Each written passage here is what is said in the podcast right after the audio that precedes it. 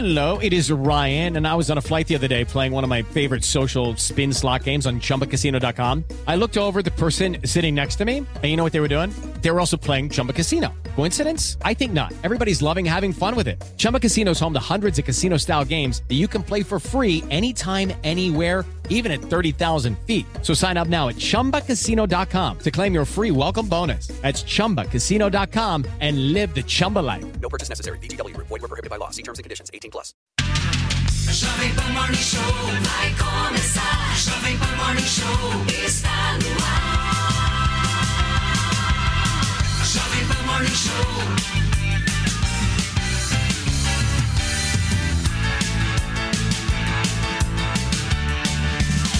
Jovem Pan Morning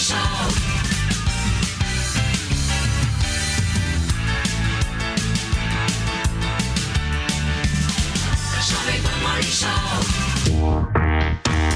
Fala, minha excelência, bom dia, ótima segunda-feira, ótima semana para vocês que nos acompanham aqui na programação da Jovem Pan News. Está chegando, hein? A sua revista eletrônica favorita começa e no programa de hoje você vai ver que a Polícia Federal encontrou uma forma para identificar quem esteve dentro dos prédios depredados nos três poderes. E a expectativa para o depoimento de Anderson Torres, o ex-secretário de Segurança Pública do Distrito Federal, está preso no quarto batalhão da Polícia Militar do Distrito Federal. A gente também comenta a proibição do presidente Lula de que ministros entrem com o celular no gabinete presidencial.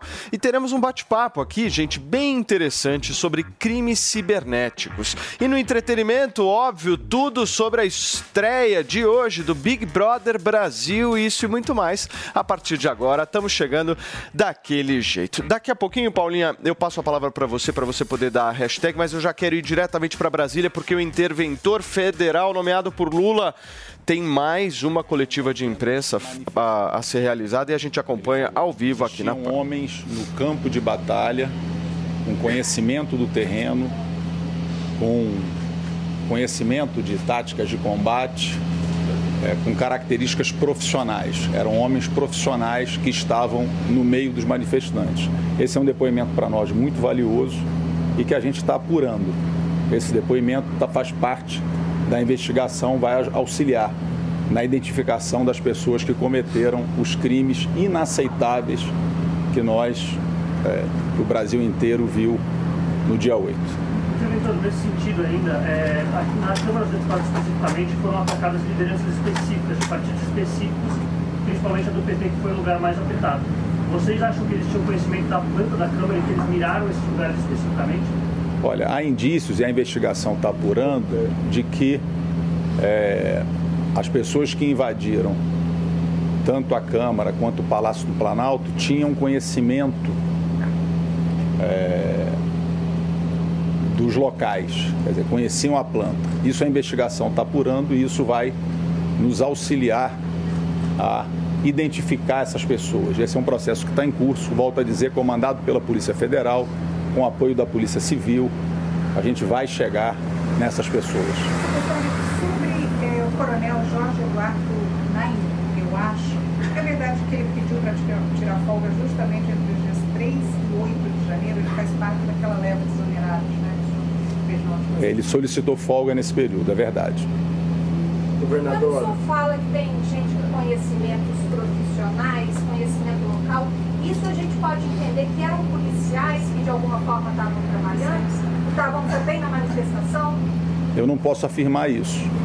É, o que eu tenho nesse momento é um depoimento de policiais feridos em- no campo que eles declaram e eu tenho plena confiança na Polícia Militar, tenho plena confiança nos profissionais da Polícia Militar, nos oficiais e eu tenho que considerar o depoimento é, de um policial ferido e que eles têm muito conhecimento, eles estão acostumados a lidar com manifestantes e a diferenciar o que é um manifestante que é, pode estar exaltado, pode estar naquele momento de emoção exaltado, isso é uma coisa.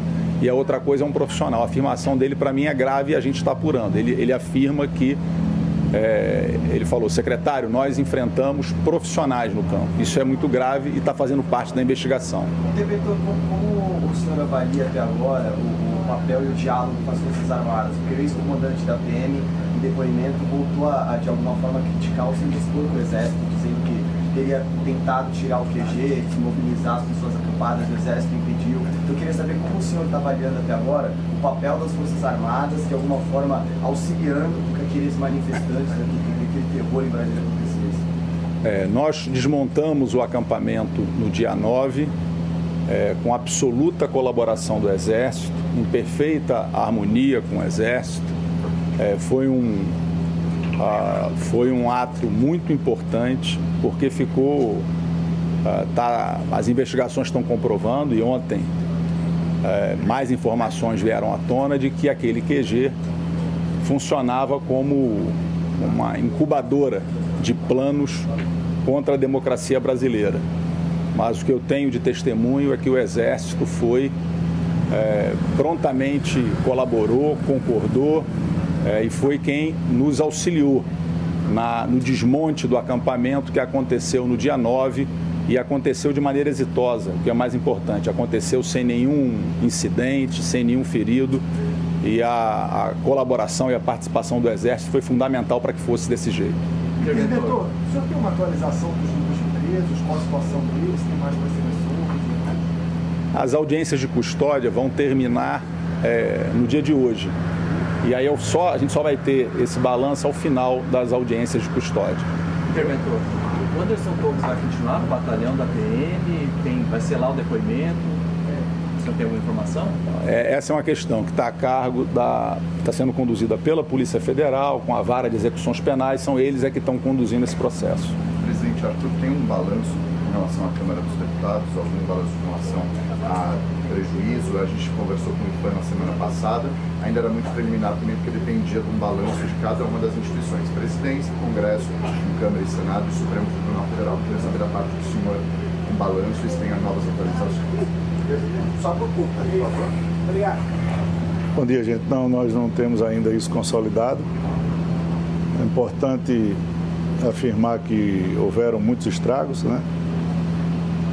A parte da chapelaria, Salão Verde, todas as lideranças do térreo, todas as lideranças que ficam na parte do térreo de acesso, todas as vidraças foram violadas, foram quebradas. É, o plenário foi preservado com perdas mínimas ali por causa de uma atualização também da nossa Polícia Legislativa. É, a, sala de reunião dos líderes ali embaixo, perto da TV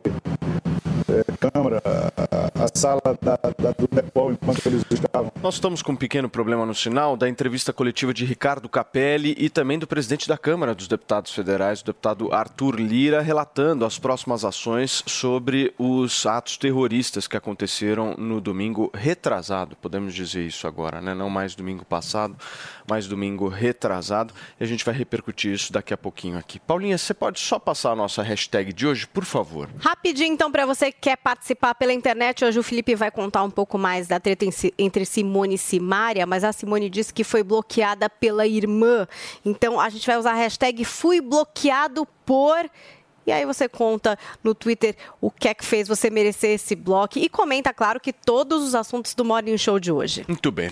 Fê, nosso Bom querido dia. Fernando Holiday, Marrom. Temos dia. também o Alexandre Borges aí, Vini? Coloca o Alexandre Borges aí na tela para a gente poder dar o nosso bom dia para ele. Ale, vou passar a bola para você para a gente poder começar a conversar. Ontem ah, eu vi uma reportagem no Fantástico, não sei se vocês se chegaram a ver, e o que mais me Câmeras chamou... de segurança. É, o que mais me chamou a atenção de tudo, Alexandre, eu queria muito ouvir a tua avaliação, foi a porta eh, de entrada do Palácio do Planalto estar relativamente intacta, né? Ou seja, ah, dando a entender que houve uma certa facilitação, e obviamente que a investigação vai demonstrar isso. Como é que você vê esses desdobramentos dessa história tão tenebrosa que o Brasil está vivendo?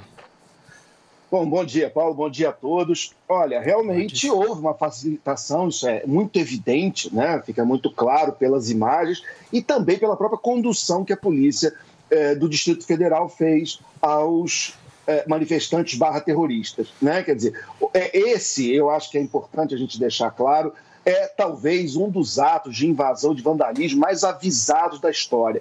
Né? Quer dizer, você tinha convocações públicas, você tinha vídeos, ninguém se escondeu nas redes sociais, até, de- até depois, quando eles estavam dentro, é, praticando os atos de vandalismo, as pessoas geravam imagens, filmavam, faziam lives. Então, você não tinha ninguém preocupado em se esconder. Só quem não viu que isso ia acontecer foi a Polícia do Distrito Ale, Federal. deixa eu te Então, pedir a palavra mais uma vez. Agora o nosso sinal está retomado em Brasília e nós vamos acompanhar, continuar acompanhando aqui a coletiva de imprensa de Arthur Lira e também de Ricardo Capelli lá no Distrito Federal.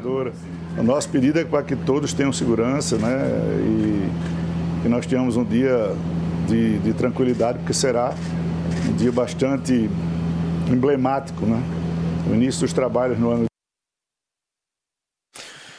Bom, nosso sinal não está muito do bem para o início da semana, certo, meu querido Tá, Marrom? tá com aquela Mas certa coisa de segunda-feira, né? Ainda não. Ô, Ale, eu queria muito que você fizesse um esforço aqui de tentar retomar o teu raciocínio que estava bom, cara. Por favor.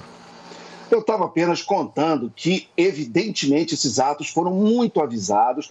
As pessoas que perpetraram esses atos não se esconderam em momento nenhum. Eles geraram lives, eles, eh, eles publicavam nas redes sociais. Enquanto eles estavam dentro dos palácios, eles estavam transmitindo. Então, ninguém. Até é, é muito engraçado aquela história de que tinha infiltrados. As pessoas não se esconderam. Quer dizer, você sabe quem está lá. Tava to- Uma parte, quer dizer, não todos, mas a maioria estava de cara lavada, sem máscara, é, é, se mostrando. Então, essas pessoas estão sendo identificadas. É, a reportagem que você mencionou do Fantástico, inclusive, revela vários deles, algumas pessoas até com antecedentes criminais, enfim. Então, a prisão de Anderson Torres não foi à toa. Ele era a- a- o secretário eh, de, de, de segurança do Distrito Federal e a participação dele realmente nesse episódio é muito estranha. Ele, do coronel que era o responsável pela polícia, todas teve gente tirando folga na véspera, não houve qualquer convocação especial eh, eh, para a segurança aquele dia. E todo mundo, nós aqui que não trabalhamos com polícia, a gente sabia que alguma coisa ia acontecer naquele domingo, no, no dia 8 de janeiro. O Capitólio, eh, eh, que era, a, a, vamos dizer, entre aspas, a comemoração do Capitólio dos Estados Unidos, tinha sido em 6 de janeiro de 2021, eram dois anos, ali era um domingo, 8 de janeiro, e você tinha aquela quantidade de ônibus chegando, você tinha os acampamentos na frente dos quartéis, onde esse assunto era discutido abertamente.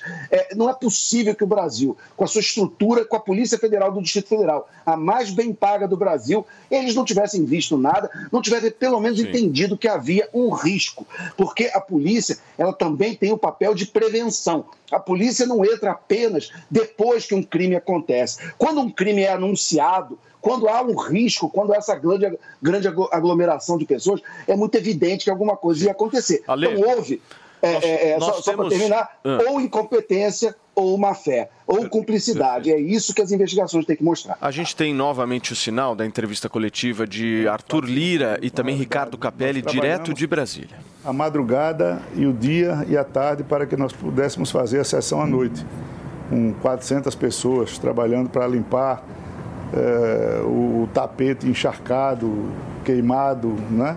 Agora, ninguém foi para as lideranças, né? A gente usou só o plenário da Câmara, que, mais uma vez eu repito, foi preservado, minimamente atingido pela, pelo serviço da Polícia Legislativa. Presidente, ainda nesse sentido das punições, como é que a gente, a gente pode esperar que vai ser uma questão é, tocada pela Câmara ou vai ser tocada pelo Judiciário, pelo STF? Não, tudo, tudo vai ser na justiça. Né? A punição para quem praticou crime federal, Polícia Federal, Justiça Federal, a Câmara tão somente vai contribuir para fornecer, como já fez, todas as evidências, filmagens, perícia, contribuir para a identificação dos culpados e ajudar na formulação de leis que impeçam que esses atos se repitam. Obrigado, gente. Muito bem, gente. Nós ouvimos então a coletiva do presidente da Câmara dos Deputados Federal, Arthur Lira, juntamente ao lado de Ricardo Capelli, o indicado por Lula para seu interventor no Distrito Federal.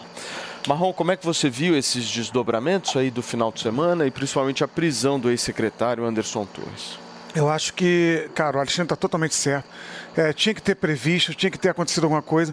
Agora, tem um, um adendo nisso tudo aí. Parece que o homem, eu não sei, eu vi, ouvindo na rádio, não, não confirmei com minha fonte, como dizem, mas parece que o homem esqueceu o celular lá. Tu tá sabendo disso? O Que Anderson, homem? Torres. Ah, deixou o celular nos Estados Unidos. É, esqueceu. Não, ele falou que esqueceu. Aí é o auge do Miguel. Gente, é o auge do Miguel você ter que vir pro Brasil pra ser preso e você falar assim, na hora que chegar aqui, na hora do seu depoimento, falar: e cadê seu celular? Ih, rapaz, caramba! Não é que eu esqueci, rapaz, lá na Mas gringa? essas coisas acontecem. Acontece. Ah, Paulo. É, hoje o em dia. vai falar que acontece. Se eu, se eu esquecer o celular, hoje eu saio. Ele tava com pressa de ser preso. Eu esqueci o celular hoje no carro. Na mesma hora, eu meto a mão aqui já. Ih, rapaz, não tá aqui não. Eu volto pra buscar. Aonde, velho? Pô, é o auge do Miguel no Brasil, velho. O cara, se isso se confirmar, eu tô aqui com minha fonte, que, né? Ela é boa? Eu sempre tive vontade de falar isso. Eu tô confirmando aqui com minha fonte. Eu não conheço ninguém em Brasília. Mas tô aqui com uma fonte que parece que vai confirmar que ele esqueceu o celular. Aí eu acho o auge do Miguel. Aí ele tem que ser preso, prisão perpétua, só por esse Miguel. Vai ficar 20 anos na cadeia, só por causa desse Miguel. E aí, Holiday, e o Miguel do celular? Não, eu, eu acho o seguinte. É, as ações que estão acontecendo a partir de agora, elas são importantes principalmente para você individualizar as ações. Acho que essa é a grande questão e a grande preocupação de todos nós. Vai para cá agora, achei que tava ali. É, é a grande preocupação de todos nós. É, pelo seguinte, todas as decisões tomadas até aqui, elas foram tomadas com uma responsabilização em grupo. Todas as pessoas que foram presas, elas foram presas, ah, tá lá em Brasília, tá lá no meio da Praça dos Poderes, vai pro galpão. As pessoas que estavam nos quartéis, que sequer tinham ido para a, a invasão no Congresso Nacional, e nas outras instituições também acabaram sendo presas no meio do bolo. Eu acho que agora, finalmente, depois de muito tempo, de maneira muito atrasada, as individualizações estão começando, principalmente aí com essa coleta, que acredito a gente ainda vai falar, ah, dos materiais ah, ah, genéticos de cada uma das pessoas que estavam lá dentro. Porque, veja, teve muitas pessoas que estavam nessas manifestações e sequer chegaram a adentrar dentro dos prédios. Né? É, é, vamos lembrar que foram cerca de 4 mil pessoas que chegaram a entrar na esplanada dos ministérios, mas foram presas cerca de 1.300. Então a individualização de cada um eh, desses papéis é importante, inclusive do ponto de vista das autoridades. Porque está se falando muito do papel dos policiais, ah, porque o policial estava tomando água de coco, porque o policial isso, porque o policial aquilo. É preciso saber exatamente quais ordens eles receberam e de quem eles receberam. Eu insisto aqui, eu creio ser muito, mas muito difícil que essas ordens tenham vindo do Anderson Torres. Ele estava de férias. Aí o interventor diz: ah, não, mas as férias dele eh, no Diário Oficial era para o dia 9, as manifestações foram no dia 8. Fato é, ele não estava na secretaria coordenando pessoalmente os trabalhos de segurança. Eu acho ainda muito complicado, nós não tivemos acesso, claro aos autos desse processo, mas acho muito complicado você responsabilizar um secretário de segurança que não estava em exercício naquele dia. Ô Alexandre, você concorda com o Holiday? com a devida vênia ao meu amigo Fernando Holliday, é, eu, eu acho que até por isso que o Anderson Torres deixou, se é que isso aconteceu, ele deixou o celular lá, né? Quer dizer, a gente não precisa estar fisicamente nos lugares para estar em contato com as pessoas. E o Anderson Torres, ele inclusive tinha aquele documento, aquela minuta do golpe em casa, ele estava envolvido até o pescoço, seja lá o que for que aconteceu, e isso deve estar ligado, a gente não tem 100% das informações, às investigações que levaram ao pedido de prisão dele, não só dele, também do seu subordinado, que era o coronel que comandava a polícia naquele dia, e você tem aí outras prisões acontecendo. Então, nós estamos ainda a- analisando as coisas enquanto elas estão acontecendo. né? Nós estamos recebendo as informações, elas estão chegando, mas nós podemos dar algum tipo de crédito à, à, à, à justiça brasileira não imaginar que eles iam mandar prender o secretário de Justiça do, do Distrito Federal sem nenhuma é, é, justificativa, sem nenhuma informação. Algum indício é possível que haja. Claro, vamos dar o benefício da dúvida também para o Anderson. Ok, ele, é, todo mundo tem presunção de inocência, mas ele é uma pessoa que é, viaja, ele, ele, ele é empossado secretário é, do Distrito Federal de Segurança num dia, no dia seguinte sai de férias, no meio dessa confusão. Quer dizer, é, uma, é tudo muito estranho, mal contado, e a gente precisa entender exatamente até onde vai a responsabilização dele. Agora, se a gente for é, é, aqui, é, é, em termos de, do que a gente tem de informações, de indícios, Anderson Torres parece ter culpa no cartório. Vamos, vamos deixar a investigação andar, mas tem, tem indícios que mostram que ele pode ter sim algum envolvimento nesses atos, esteja ele presente em Brasília ou em Miami de férias com os amigos dele lá, que podiam estar, inclusive, ajudando a bater um papo e trocar ideias sobre o que fazer em Brasília. Pediu, Paulinha? Por... É que você estava falando dessa reportagem, o Paulo, e também impressionou muito as imagens das câmeras da Polícia do Senado. Não sei se vocês assistiram, e eu fiquei muito impactada, inclusive por essa informação de que eles, no sábado e no domingo, pediram por, por reforço para a Secretaria de Segurança do Distrito Federal, e esse reforço não foi atendido, o que acabou é, resultando ali num total de 58 homens para conter cerca de 1.500 1.500 pessoas, né? Então, um cenário bastante complicado para esses policiais, é, que tavam, conseguiram até, de certa forma, bloquear ali num determinado momento, mas uma guerra acontecendo Cenas ali. de guerra. É. E também interessante essa informação do Calero dizendo que haviam pessoas entre os manifestantes que eram muito preparadas, né? Preparadas sabendo onde estavam, preparadas com estratégias, preparadas no sentido de com armas, de armas e tudo. E conhecendo a planta do lugar. Eu acho que isso é interessante porque sempre a gente fala aqui, por exemplo, dessa possibilidade de infiltrados, mas só porque a pessoa é preparada não quer dizer que ela seja infiltrada, né? Um infiltrado seria uma pessoa que tem um interesse diferente do da manifestação. Né? Acho que é isso que é interessante é, nessa investigação se estabelecer. Se quem estava preparado estava nesta manifestação disposto a invadir no propósito da manifestação, ou se não, eram pessoas outras que, sei lá por que razão, ingressaram junto só para causar aí esse grau de violência. O Paulinha, hoje inclusive tem depoimento do ex-secretário e ex-ministro Anderson Torres lá em Brasília e o Bruno Pinheiro está preparado para trazer mais informações porque a expectativa está bem grande por aí, né, Brunão? Justamente, a você um ótimo dia que nos acompanha. De onde eu estou aqui, a janela de onde Anderson Torres segue detido aqui no 4 Batalhão da Polícia Militar. No último sábado, até que enfim ele desembarcou aqui no Aeroporto Internacional na capital federal e seguiu diretamente para esse quartel que é o 4 Batalhão da Polícia Militar. Ele está numa sala especial, viu? É uma sala onde os militares que estão de plantão ficam alojados aqui. É é uma espécie de um alojamento. Essa imagem recuperada, a gente consegue já ter uma dimensão. A janela que o Anderson Torres está fica nesse corredor, na parte dos fundos. Então, isso evita qualquer visibilidade externa aqui no jardim, é, essa área aqui onde os jornalistas estão às margens de uma avenida. Então, ele não tem nenhuma visibilidade porque fica aos fundos realmente de um outro alojamento. É uma espécie de um centro de operações especiais onde aeronaves ficam aqui também. E até quando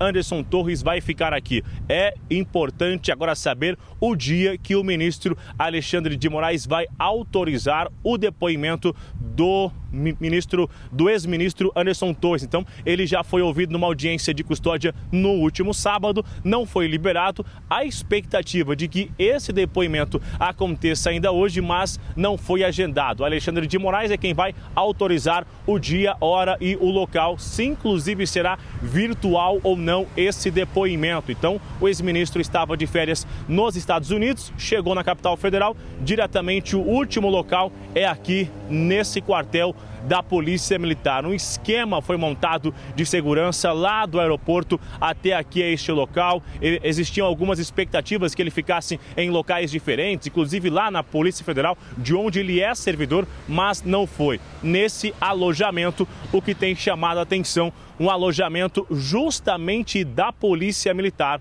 do Distrito Federal, viu, Paulo? Muito bem, Bruno, obrigado pelas suas informações. O Bruno Pinheiro, direto de Brasília, acompanhando aí o dia, esta segunda-feira, o início de semana, em que nós teremos um fato muito importante, o depoimento de Anderson Torres. Daqui a pouquinho a gente volta a discutir mais sobre toda essa questão envolvendo os atos antidemocráticos em Brasília, mas antes são 10 horas e 24 minutos, Paulinha, e chegou o momento aqui no Morning Show, meu querido Andrade, da gente dialogar com aqueles que por um acaso já fizeram botox ou aqueles que estão pensando em fazer botox. Sim. Porque, meu querido, existe uma terceira via nesse processo, certo? Certíssimo. Qual seria ela?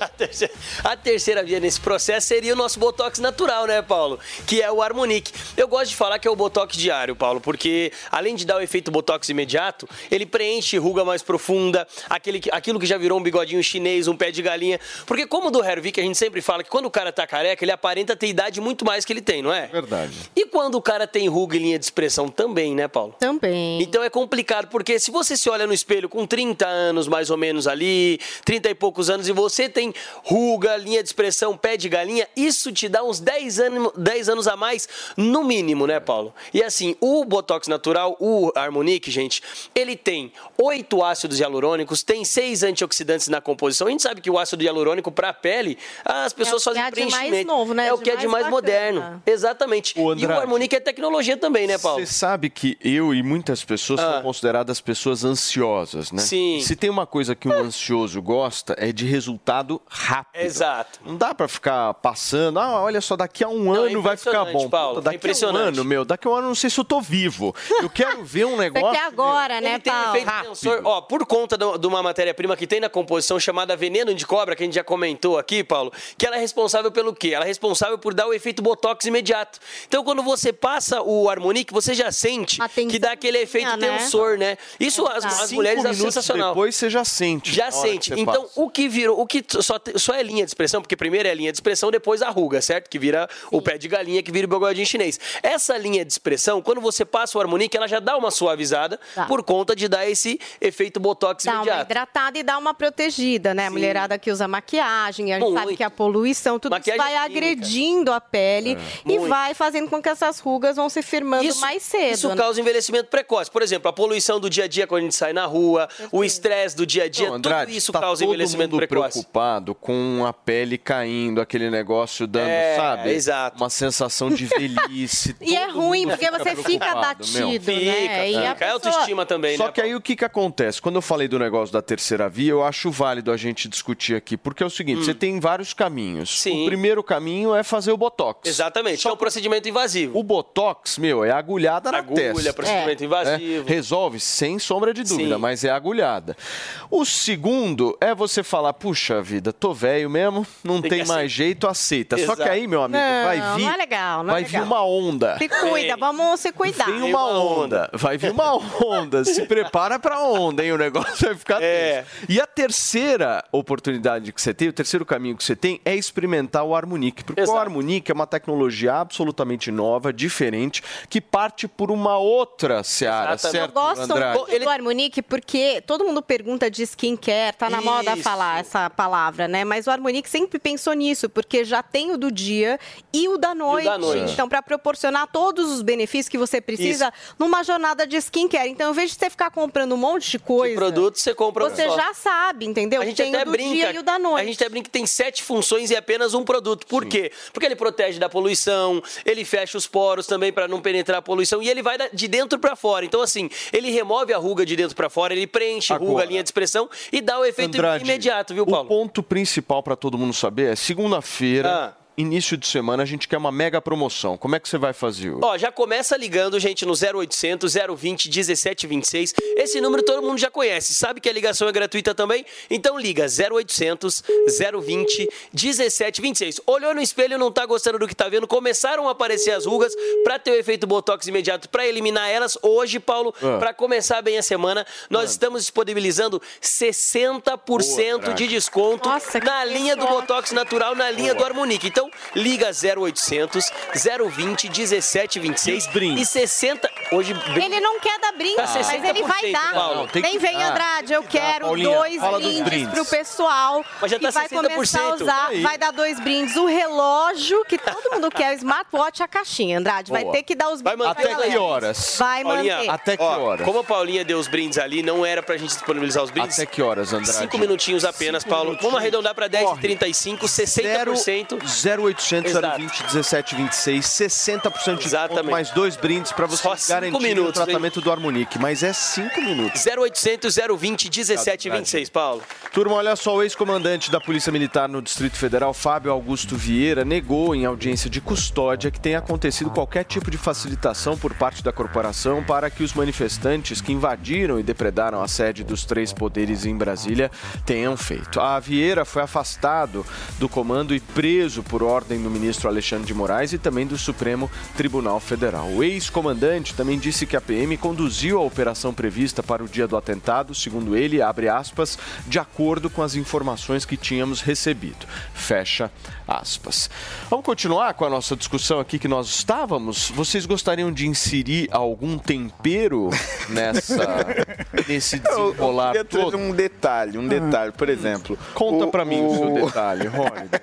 Você tá com seu celular aí, só pra te É, você Tá deixou em casa? Alguém esqueceu o celular aí em casa? Não, não, Hoje ninguém não. esqueceu, né? Não, vai ter Então tá bom, só pra saber. Não, mas, é, por exemplo, o, o ex-comandante é, da, da PM, do DF, foi visto em algumas imagens que estão circulando aí pela internet durante a manifestação, onde ele é atingido ali por, por pedras, pedaços de madeira, etc. A- a- a- tem um- uma cena até que ele aparece escorrendo ali um pouco de sangue no rosto. Quer dizer, ele se envolveu ali na, na questão também. Ele, ele foi para cima junto com as forças eh, de segurança para tentar impedir aquela baderna. Então veja, se o sujeito ele age, inclusive pessoalmente, para tentar impedir a bandalheira, será que de alguma forma ele realmente facilitou? Eu, eu, eu realmente estou achando que essas prisões é, uma coisa é você dizer o, o ex-comandante da PM está sendo investigado, estamos analisando o papel dele, estamos vendo as ordens que ele recebeu, etc.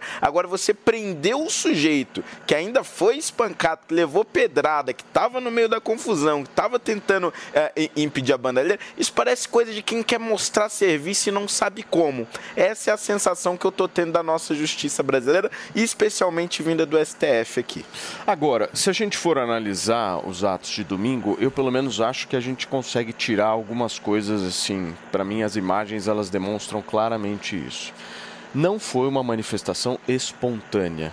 O que eu quero dizer com espontaneidade? Das pessoas pegarem, se juntarem, falar, vamos lá, vamos salvar o Brasil. Não, na minha avaliação foi algo absolutamente organizado. Você acha que alguém apitou, falou, vai agora? Não, há uma organização, Fê. Uma organização de ônibus, Transporte. de horário, de armas, Dinheiro. de dinheiro, de eh, eh, financiamento de, De alguma forma. Eh, essas pessoas elas estavam sendo remuneradas para estar ali, muitas delas. Eu acho que esse é um primeiro ponto. O segundo ponto, se a gente observar, há uma diferença do público, e eu vi poucas pessoas falando isso, há uma diferença significativa do público, e eu me refiro de tipos mesmo, perfis, daqueles que estavam em frente aos quartéis, daqueles que invadiram. São pessoas, eu acho que em frente aos quartéis, eu poderia ver um acha pouco mais de... uma pacificação em frente aos quartéis? Não, não diria Ou isso. um pedido de uma não diria isso. Eu poderia ver um pouco mais. Não estou dizendo que a, a manifestação em frente aos quartéis foi 100% espontânea, mas eu vi um pouco mais de espontaneidade da famosa tia e tio do Zap ali em frente aos quartéis, com um pouco mais de ideologia ali, uma coisa um pouco mais, sabe, é, é, voluntária do que eu vi no último domingo. No último domingo, eu vi gente coordenada, organizada, pronta para fazer aquilo. Eu não sei se vocês repararam nas imagens, mas dentro das pessoas que invadiram, e isso me traz ainda mais a certeza vendo as imagens, existem pessoas que estavam lá para depredar, existem pessoas que estavam lá para eh, criar uma linha auxiliar, para dar uma certa retaguarda. Você percebe pessoas preocupadas em dar água, enfim. E você percebe uma galera que estava armada que foi direto no alvo.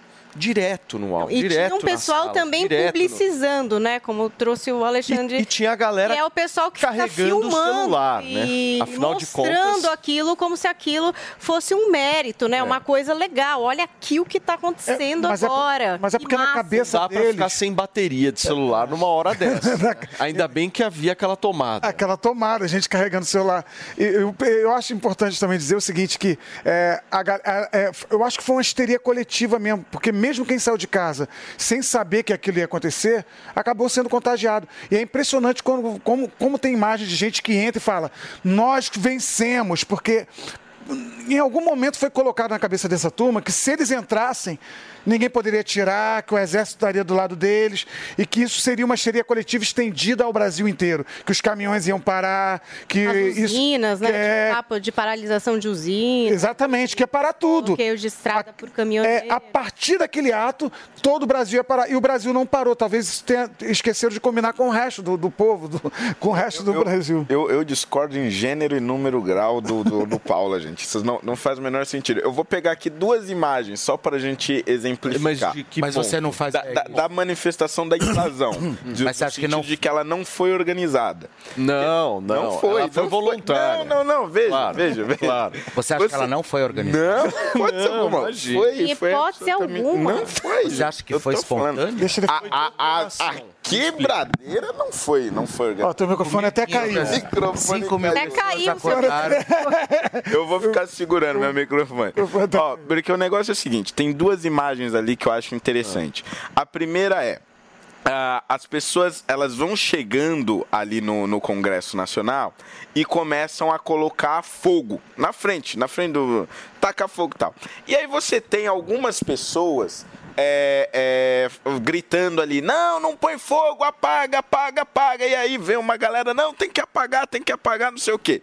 Uma outra imagem foi a seguinte: as pessoas estão entrando no Palácio do Planalto, quebrando os vidros, quebrando. Aí a, a galera entra: não quebra, não quebra, não quebra, pelo amor de Deus, não quebra. Aí para associar com essas duas imagens, nós temos algumas várias outras de pessoas fora da quebradeira dizendo por que, que aquele cara tá com a cara tapada lá, infiltrado, infiltrado. Vão lá e pegam o infiltrado e dão pra polícia. Outros agarram outro cara ou, ou- ou então começam a gritar pra polícia. Tem um infiltrado ali, tem baderneiro, tem vandalismo. Quer dizer, as pessoas que estavam ali, uma boa parte delas pelo menos, estavam lutando contra a quebradeira, estavam tentando impedir a quebradeira de lugar. Se fosse uma uma organização, tava- estaria todo mundo ali em torno do mesmo Deixa eu só te objetivo. fazer uma pergunta assim, bem tranquila. É, nós estamos vendo a mesma manifestação. Você está falando da manifestação do último domingo, é isso mesmo? Exatamente. É isso Último mesmo que domingo tá não, de dois- Não, aliás, de perdão. dois de- do é, dia de atrás. dois domingos Atrasado. atrás. O domingo, essa, essa é a manifestação que você está falando. Exatamente. Tem certeza Olha, vamos. absoluta. Ô, Ale, é, me ajuda aí, Ale. São inúmeras imagens de infiltrados, gente, só, pelo amor de Deus. só,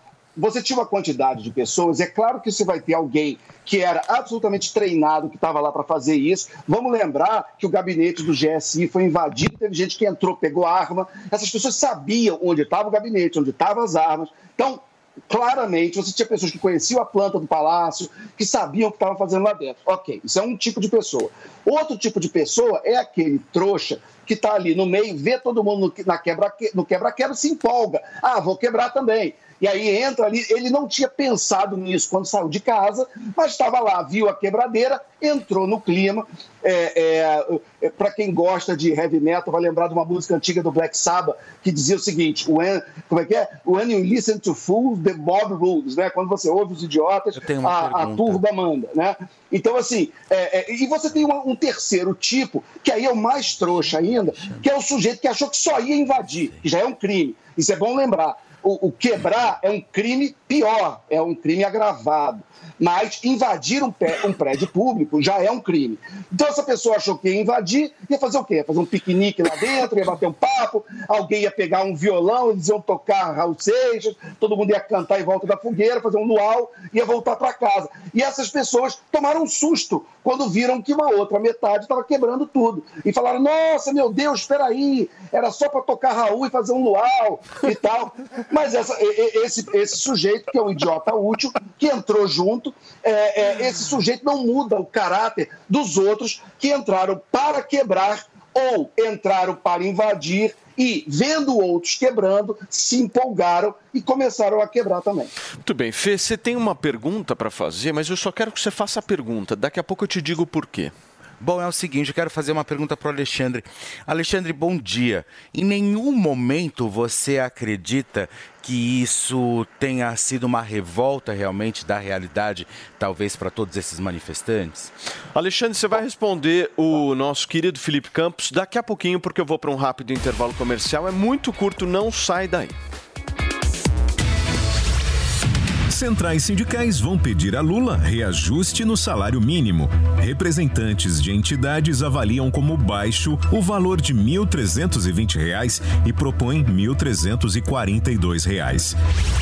Cidadania decide não integrar base aliada do governo na Câmara. Decisão dos deputados vai contra posicionamento adotado pelo Diretório Nacional do partido. Cometa se aproxima da Terra e poderá ser visto a partir do mês de fevereiro.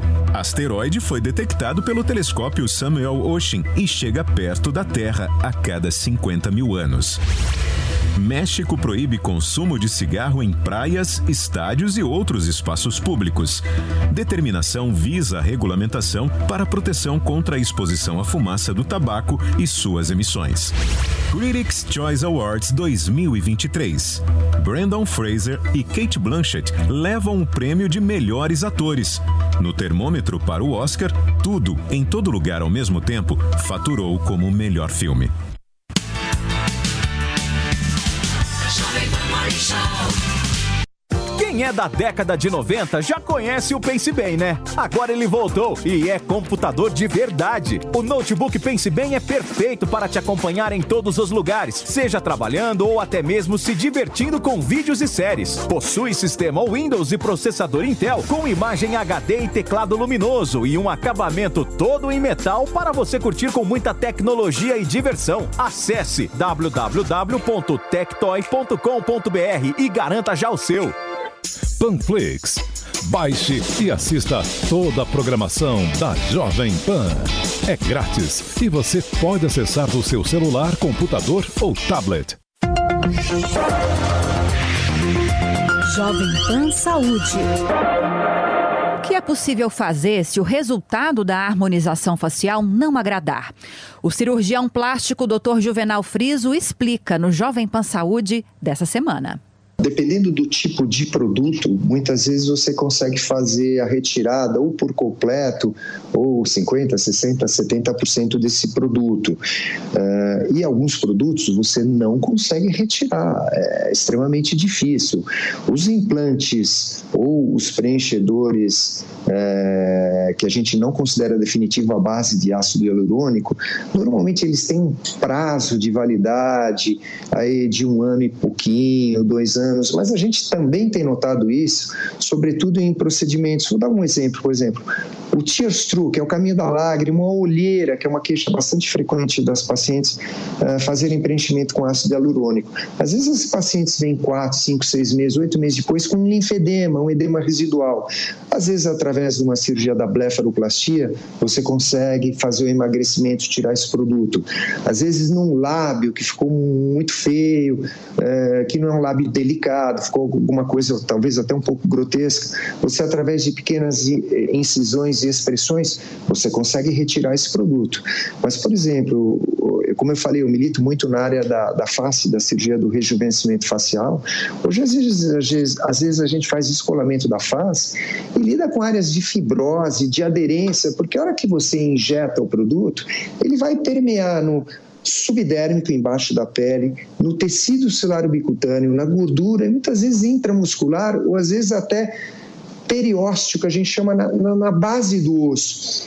E você tem ali estruturas nervosas, inserções musculares, você não consegue fazer essa retirada. Se você quiser assistir essa e outras entrevistas, você já sabe, é só acessar o canal Jovem Pan Saúde e também o aplicativo da Panflix para Android e iOS. E se você quiser sugerir algum tema, mande para o e-mail saúde@jovempan.com.br. Jovem Pan Saúde. Velocidade que você precisa. Jovem Pan News. O Zuco traz o melhor da cozinha italiana. Massas, carnes, risotos e outras opções compõem o menu da casa, que ainda oferece mais de 240 rótulos de vinho. Zuco, Rua Adoc Lobo, 1416 transformar uma, uma manifestação ideológica numa, num quebra-quebra, num ato de vandalismo. Então a gente se revolta o dia inteiro em relação a um monte de coisa, nas nossas relações pessoais, profissionais, em relação ao país. É claro, a gente vive num país muito complicado, cheio de problemas. Todo dia, se a gente. é, é, você vai pegar um ônibus, o ônibus está cheio, você vai quebrar o ônibus. Aí, de repente, você vai pegar o metrô, o metrô não chegou na hora, eu vou tocar fogo na estação. Não é assim que funciona, não é assim que se constrói um país. Então, se alguém está revoltado com alguma coisa, é, a democracia tem todos os instrumentos de manifestação, de pressão nos seus representantes no Congresso Nacional, para que as pessoas é, é, façam sua voz ser, serem ouvidas. Inclusive, nós vivemos nessa época de redes sociais, onde cada pessoa com o celular na mão é, é, pode falar para milhões de pessoas com uma audiência. Você tem aí um monte de gente falando é, é, o que pensa. Então, zero restrições à, à manifestação democrática. Né? Agora, todo o rigor da lei em relação à tentativa de atentado ao, ao Estado de Direito, a golpe de Estado, quebra-quebra, vandalismo, destruição de patrimônio público, invasão de prédios públicos.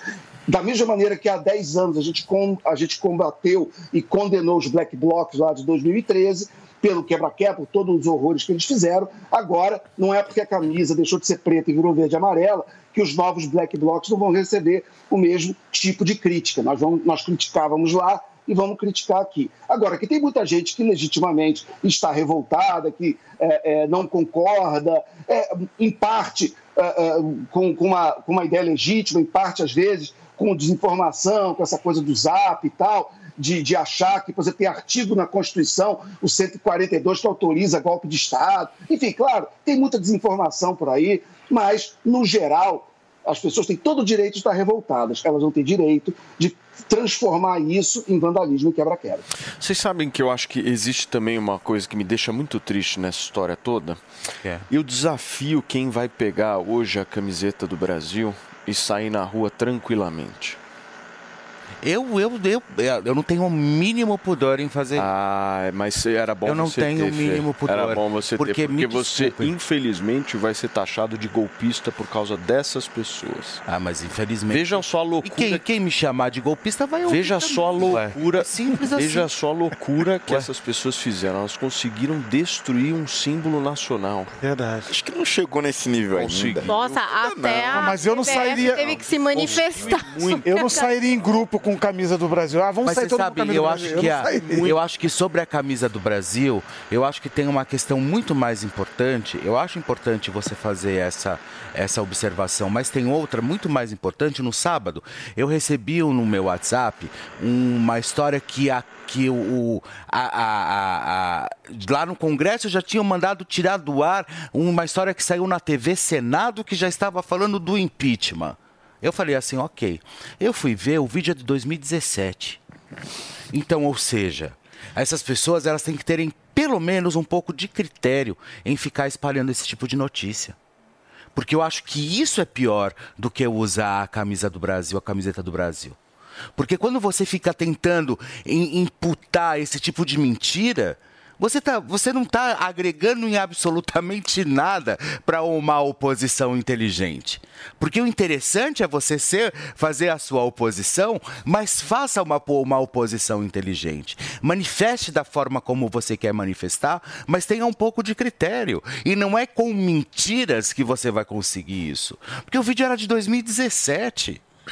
Não tinha como. Ah, porque ó, a- o Congresso mandou tirar do ar agora. Mandou apagar tudo na TV, no- na- na- na TV Senado e acabou de passar. Foi ao vivo. O que, que é isso? Tá todo mundo louco? Sabe? Até que ponto? O pessoal parar de ficar acreditando em história de WhatsApp. E checar a informação de verdade. E ver se aquilo realmente é real e se, ou se aquelas histórias não são antigas. Sabe? Paulinha, nos últimos anos a gente ouviu muito falar em um suposto gabinete do ódio, né, que seria um grupo organizado dentro do Palácio do Planalto com o objetivo de criar fake news nas redes sociais para atacar adversários. A atuação deste grupo gerou até uma investigação por parte da Polícia Federal. E agora eu estou ouvindo sobre um tal gabinete do amor. O que, que seria isso? Pois é, Paulo. Diz que vai ter sim o gabinete do amor. E o que é que seria isso, gente? Seriam os influenciadores que apoiaram ali o Lula durante as eleições, mas fazendo parte da comunicação do governo, da comunicação oficial do governo, ajudando a se posicionar, posicionar a presença do Lula nas redes sociais. Ainda não ficou claro qual é, área da SECOM esses influenciadores trabalhariam, se seria nesse sentido, quais seriam essas funções é, de fato exatamente, mas tem-se aí essa ideia dos influenciadores que apoiaram o Lula nas eleições agora fazerem parte desse tal do já apelidado gabinete do amor. É, mas eles vão ter uma questão efetiva, precisa saber. É, então, eles não vão agregar em quê no especificado, mas eu acho que seria uma contratação, Né? no Acho que é o caso, Janones né? Trabalhar ser. junto É, mas com aí eu já acho, Janones era uma boa acho pra- ok. É muito amor, né? Esse gabinete do amor, ok, mas o que, que esses influenciadores vão agregar em quê? A notícia vai ser no e crua? Vai ser uma notícia de verdade? Eles vão influenciar de que forma? Você entendeu? O que eles iam, é, pelo que eu entendi, foi assim: eles trabalhariam junto com a SECOM. Primeiro que eles têm expertise, né? O influenciador, ele sabe como impactar uma base. Então, eles trabalhariam junto com a SECOM para passar um pouco desse expertise. Pelo que eu entendi, Paulinha, meio isso. e o presidente do TCU, Bruno Dantas, eh, e o governo Lula, inclusive, articulam trocar as dívidas de empreiteiras da Lava Jato por obras. Aliás, Paulinha, uma ideia boa, mas que não é muito nova, né?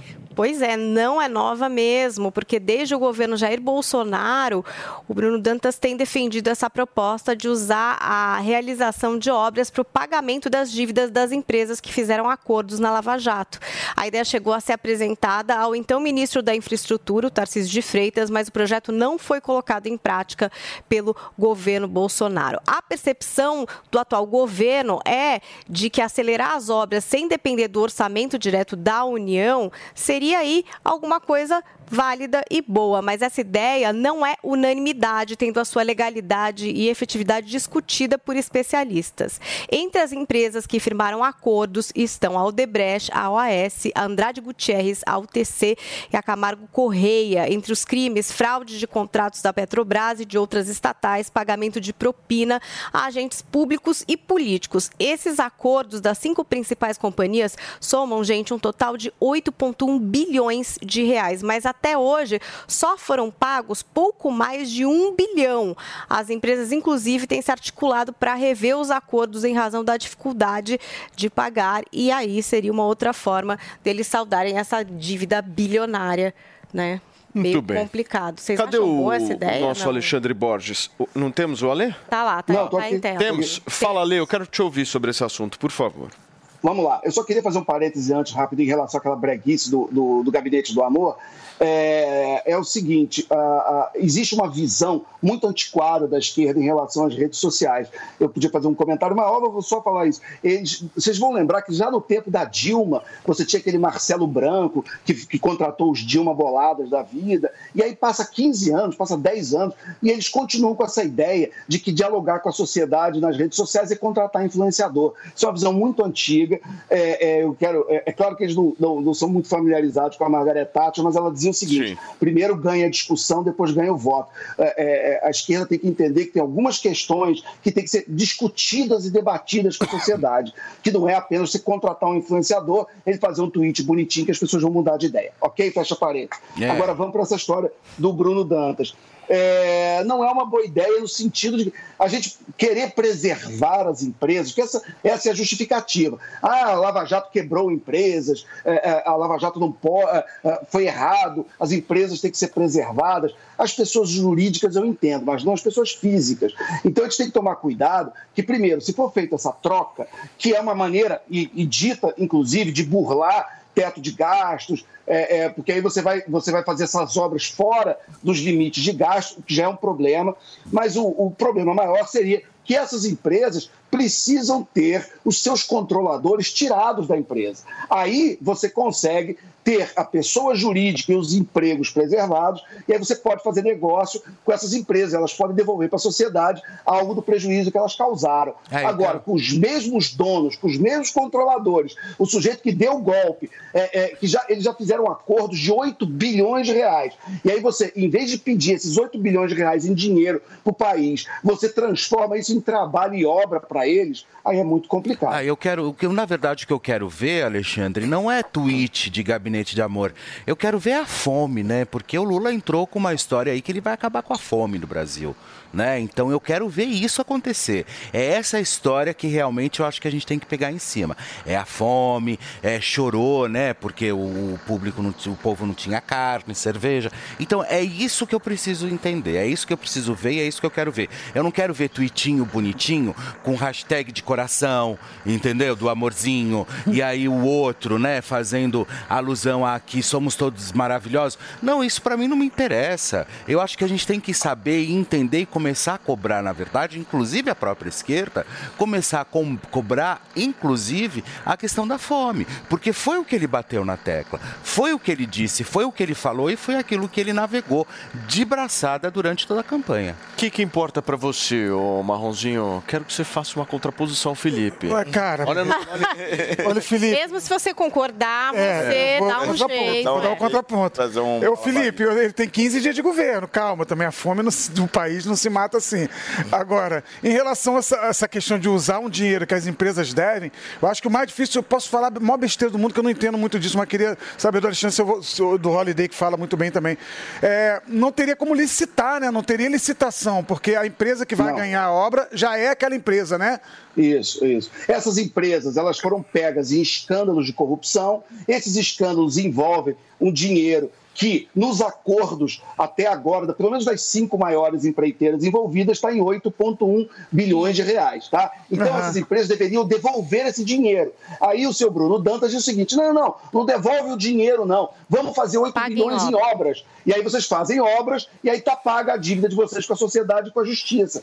Aí você fala, ok. Vamos analisar isso, porque aí a justificativa é: se essas empresas tiverem que devolver esse dinheiro, elas vão quebrar, vão demitir, e aí isso causa um prejuízo social maior para o país.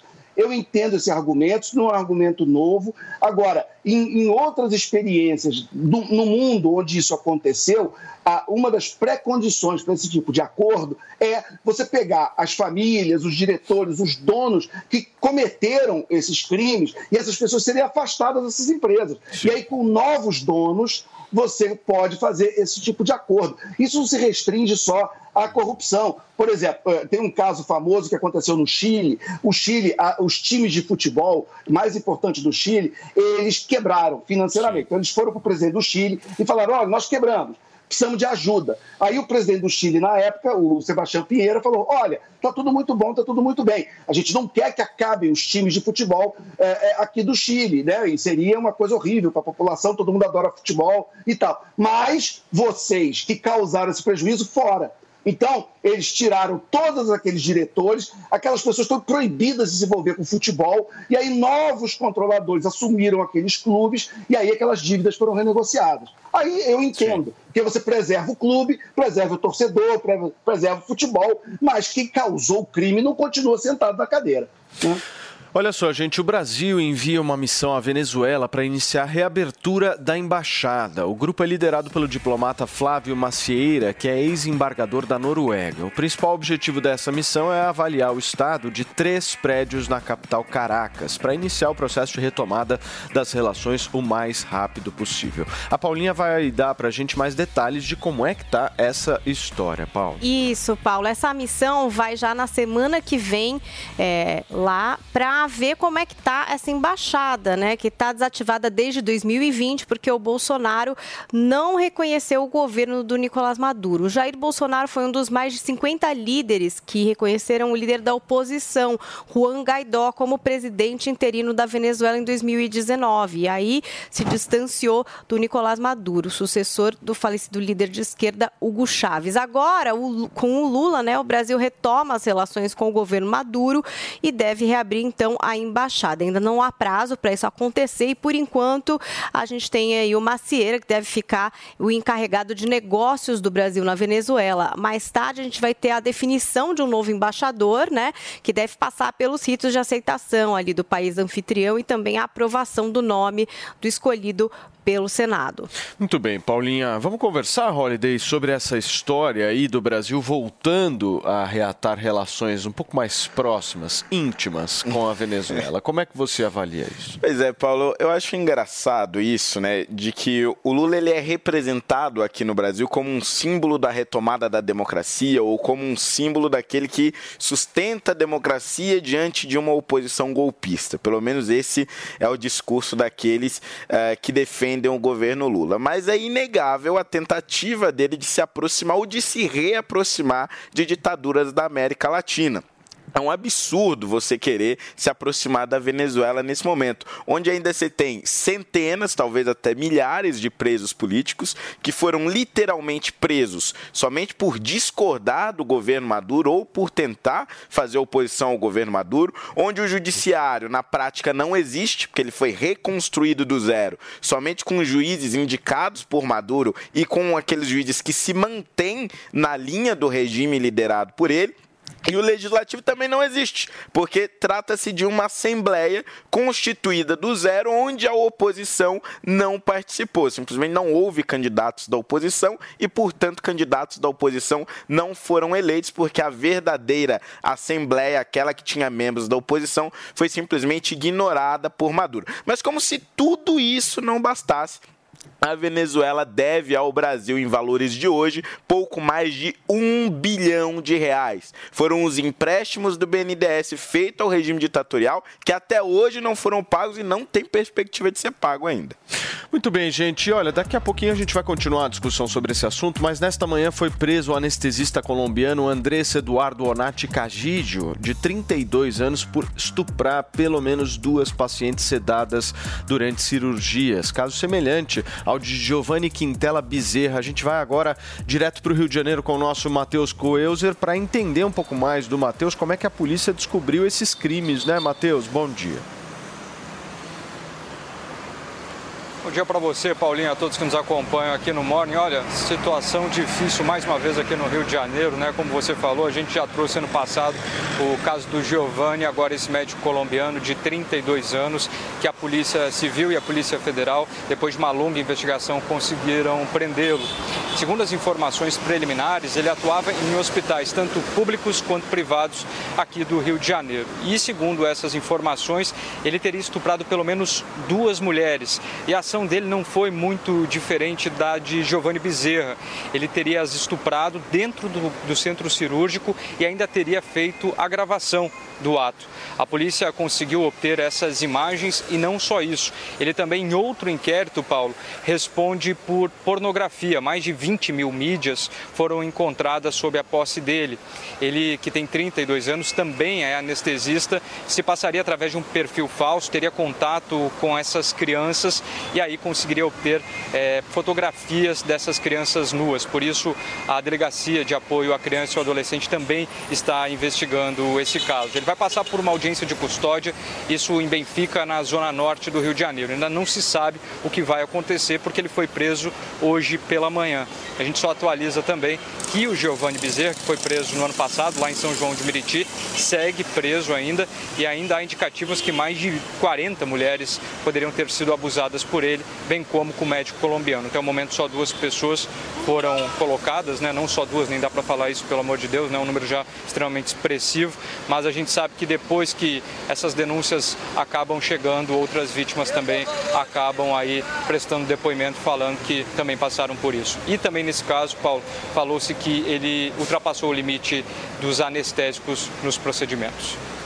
Muito obrigado. Matheus Coelzer, direto do Rio de Janeiro, atualizando pra gente esse caso que é absolutamente terrível, né, Paulinha? Não tem outra palavra, né? Aterrorizante. decifrar o que E a partir de uma outra investigação, né, de vídeos de pornografia infantil. Então, nesse conteúdo de vídeos encontram-se vídeos dessas mulheres que vai se investigar, descobre-se que de fato foram atendidas por esse homem, né, naquele momento de maior fragilidade, a pessoa passando por um procedimento, anestesiada e esse homem tem essa coragem de fazer esse abuso, filmar.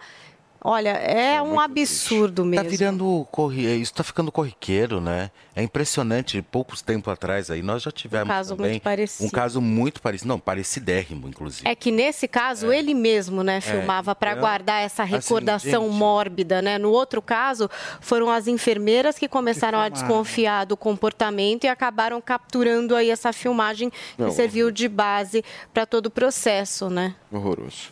Gente, são 11 horas e 3 minutos. Eu vou fazer o seguinte: nós vamos para um rápido intervalo comercial, muito curto. Daqui a pouquinho a gente volta a discutir um pouco mais sobre Venezuela. Mas vou deixar uma pergunta no ar, Marronzinho. Bem rápida. Qual seria essa pergunta? Você acha que o Lula é democrático? Eu vou responder na volta. Boa, era exatamente. Ele aprendeu assim é uma coisa. Show. Começou o Mega Bota Fora Silvia Design Original. A Silvia Design está vendendo todo o seu estoque a preço de custo. E você pode pagar em até 18 vezes no seu cartão de crédito ou no boleto bancário, com o primeiro pagamento só para maio. Conjunto de sofá, 3 mais 2 lugares, 100% couro, só 18 vezes de 199. E você recebe em até 72 horas. Mega Bota Fora Silvia Design Original. Silvia Design, móveis de valor. Jovem Pan News. News. A marca da notícia.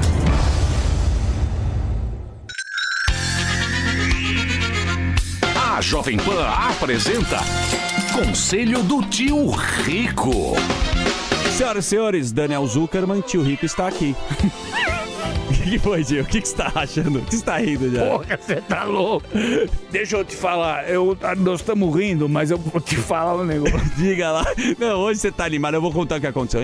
O que a gente tomou de vinho hoje. Cara, você comeu três profiteroles depois do, do- da carne? Não é Porra, você. o cara me come três profiteroles recheado de chocolate e, e doce de leite, Não porra. é, eu quis pegar aquele baby beef lá de tá marmorizadíssimo.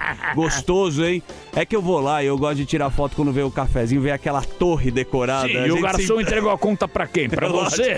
Sempre pra você. E acenei pra ele, olha, depois eu passo aí e pago. Fala com a secretária. Mas é um festival, né? Parece salão quatro rodas, todo mundo para o carro chique, lá separou só G lá na frente, né, tio? Pois é, mas não tô mais andando de G. Tá o quê? Tá com qual carro Não, agora? eu não tô andando com G porque a turma começou muito em cima das Gs. Popularizou, né? Não, começou a falar, porra, o tio tem jeito, qualquer G que para. Os caras acenam na frente. Agora, e como tem poucas em São Paulo, quer dizer, mais ou menos, né? Nós estamos andando de S mesmo, a Mercedinha SMG, V12, Biturbo e, E vamos vai-se embora. embora. e taca ali pau, Marcos. Deixa eu te fazer uma pergunta. A gente viu o Brasil sempre crescendo e se defendendo com as commodities. Exato, né? É um assunto que você gosta de falar. É o fim das altas das commodities? Vou te falar, Zuki, isso é bom e é ruim. É bom que nós somos os maiores produtores de laranja, de gado, de soja, um dos café, um dos maiores do mundo. É ótimo, é lindo, é maravilhoso. Você tem uma produção gigantesca.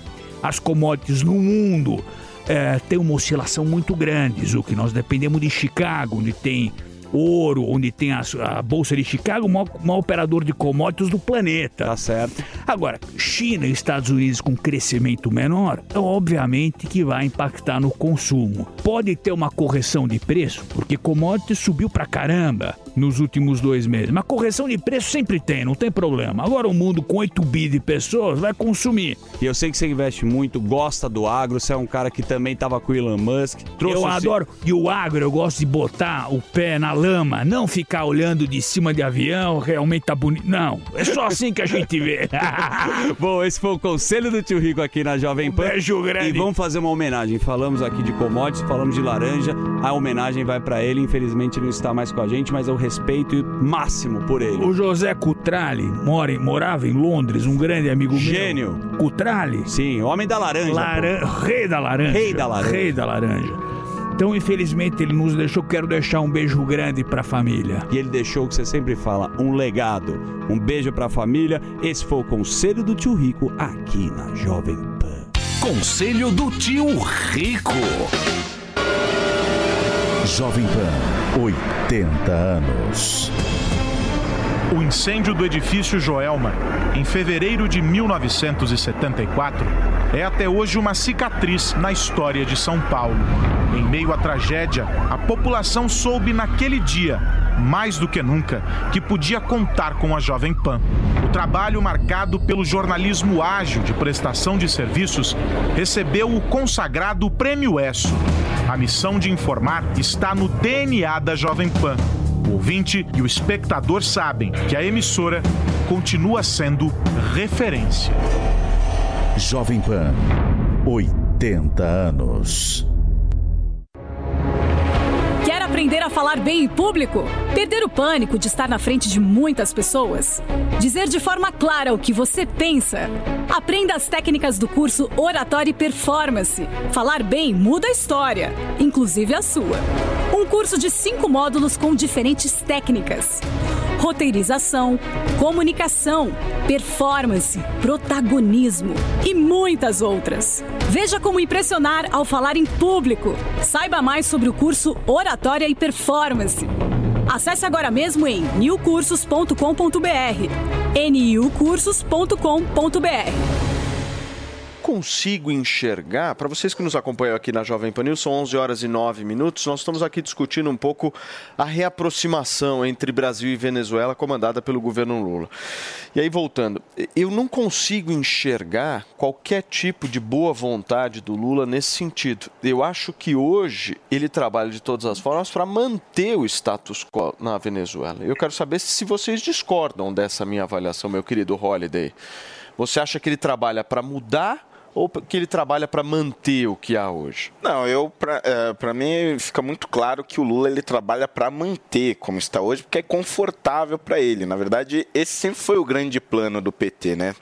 Todas as, vezes, todas as vezes que a gente fala aqui de Foro de São Paulo, fica parecendo aquela coisa meio é, é, é, chapéu de alumínio, mas a verdade é que a união de países de tendência socialista na América Latina é uma tendência entre esses governos de esquerda. Tanto é que agora a discussão sobre a moeda única. Quanto mais próximo eles estiverem, maior as chances desses governos se fortalecerem, inclusive economicamente. O governo Lula não cobra da Venezuela os mais de um bilhão que eles devem para nós e não vai cobrar tão cedo, porque interessa a ele fortalecer aquele regime e, e vice-versa. Fica ali é, um relacionamento onde um se fortalece ao outro e eles se mantêm. Vão fazendo um plano realmente de perpetuação do poder na América Latina. Mas esse plano também está sendo adiado para caramba, então, porque é, Lula foi duas vezes é, presidente. Pelo contrário, eles estão mais perto do que nunca agora.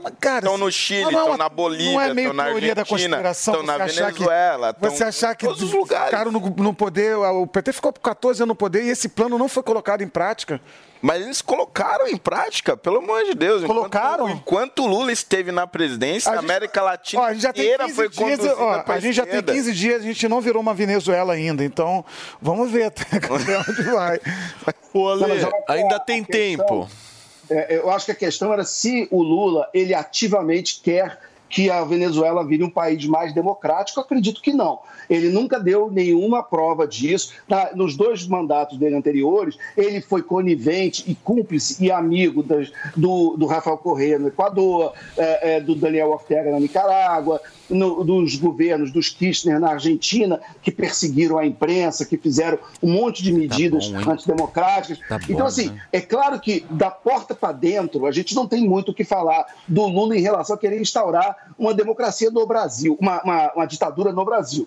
Né? É claro que teve o mensalão, que era uma, uma coisa de uma compra do Congresso, o que, comparado com o orçamento secreto, hoje é uma brincadeira de criança, mas a intenção era essa. Era, é, é- é que naquela época se falava em milhões, agora se fala em bilhões.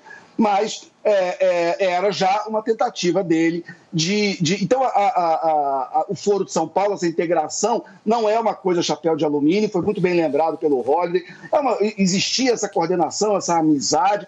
É menos conspiratório do que parece, mas existe. Da mesma maneira que agora eu vou fazer uma provocação, pode estar nascendo aí esse foro de Miami aí, desse pessoal que fica querendo golpe aqui no Brasil também, é, é, e aí o foro de Miami, que também tinha amizade com a Rússia do Putin, que tinha amizade com os países árabes, com a Arábia Saudita, que é uma ditadura.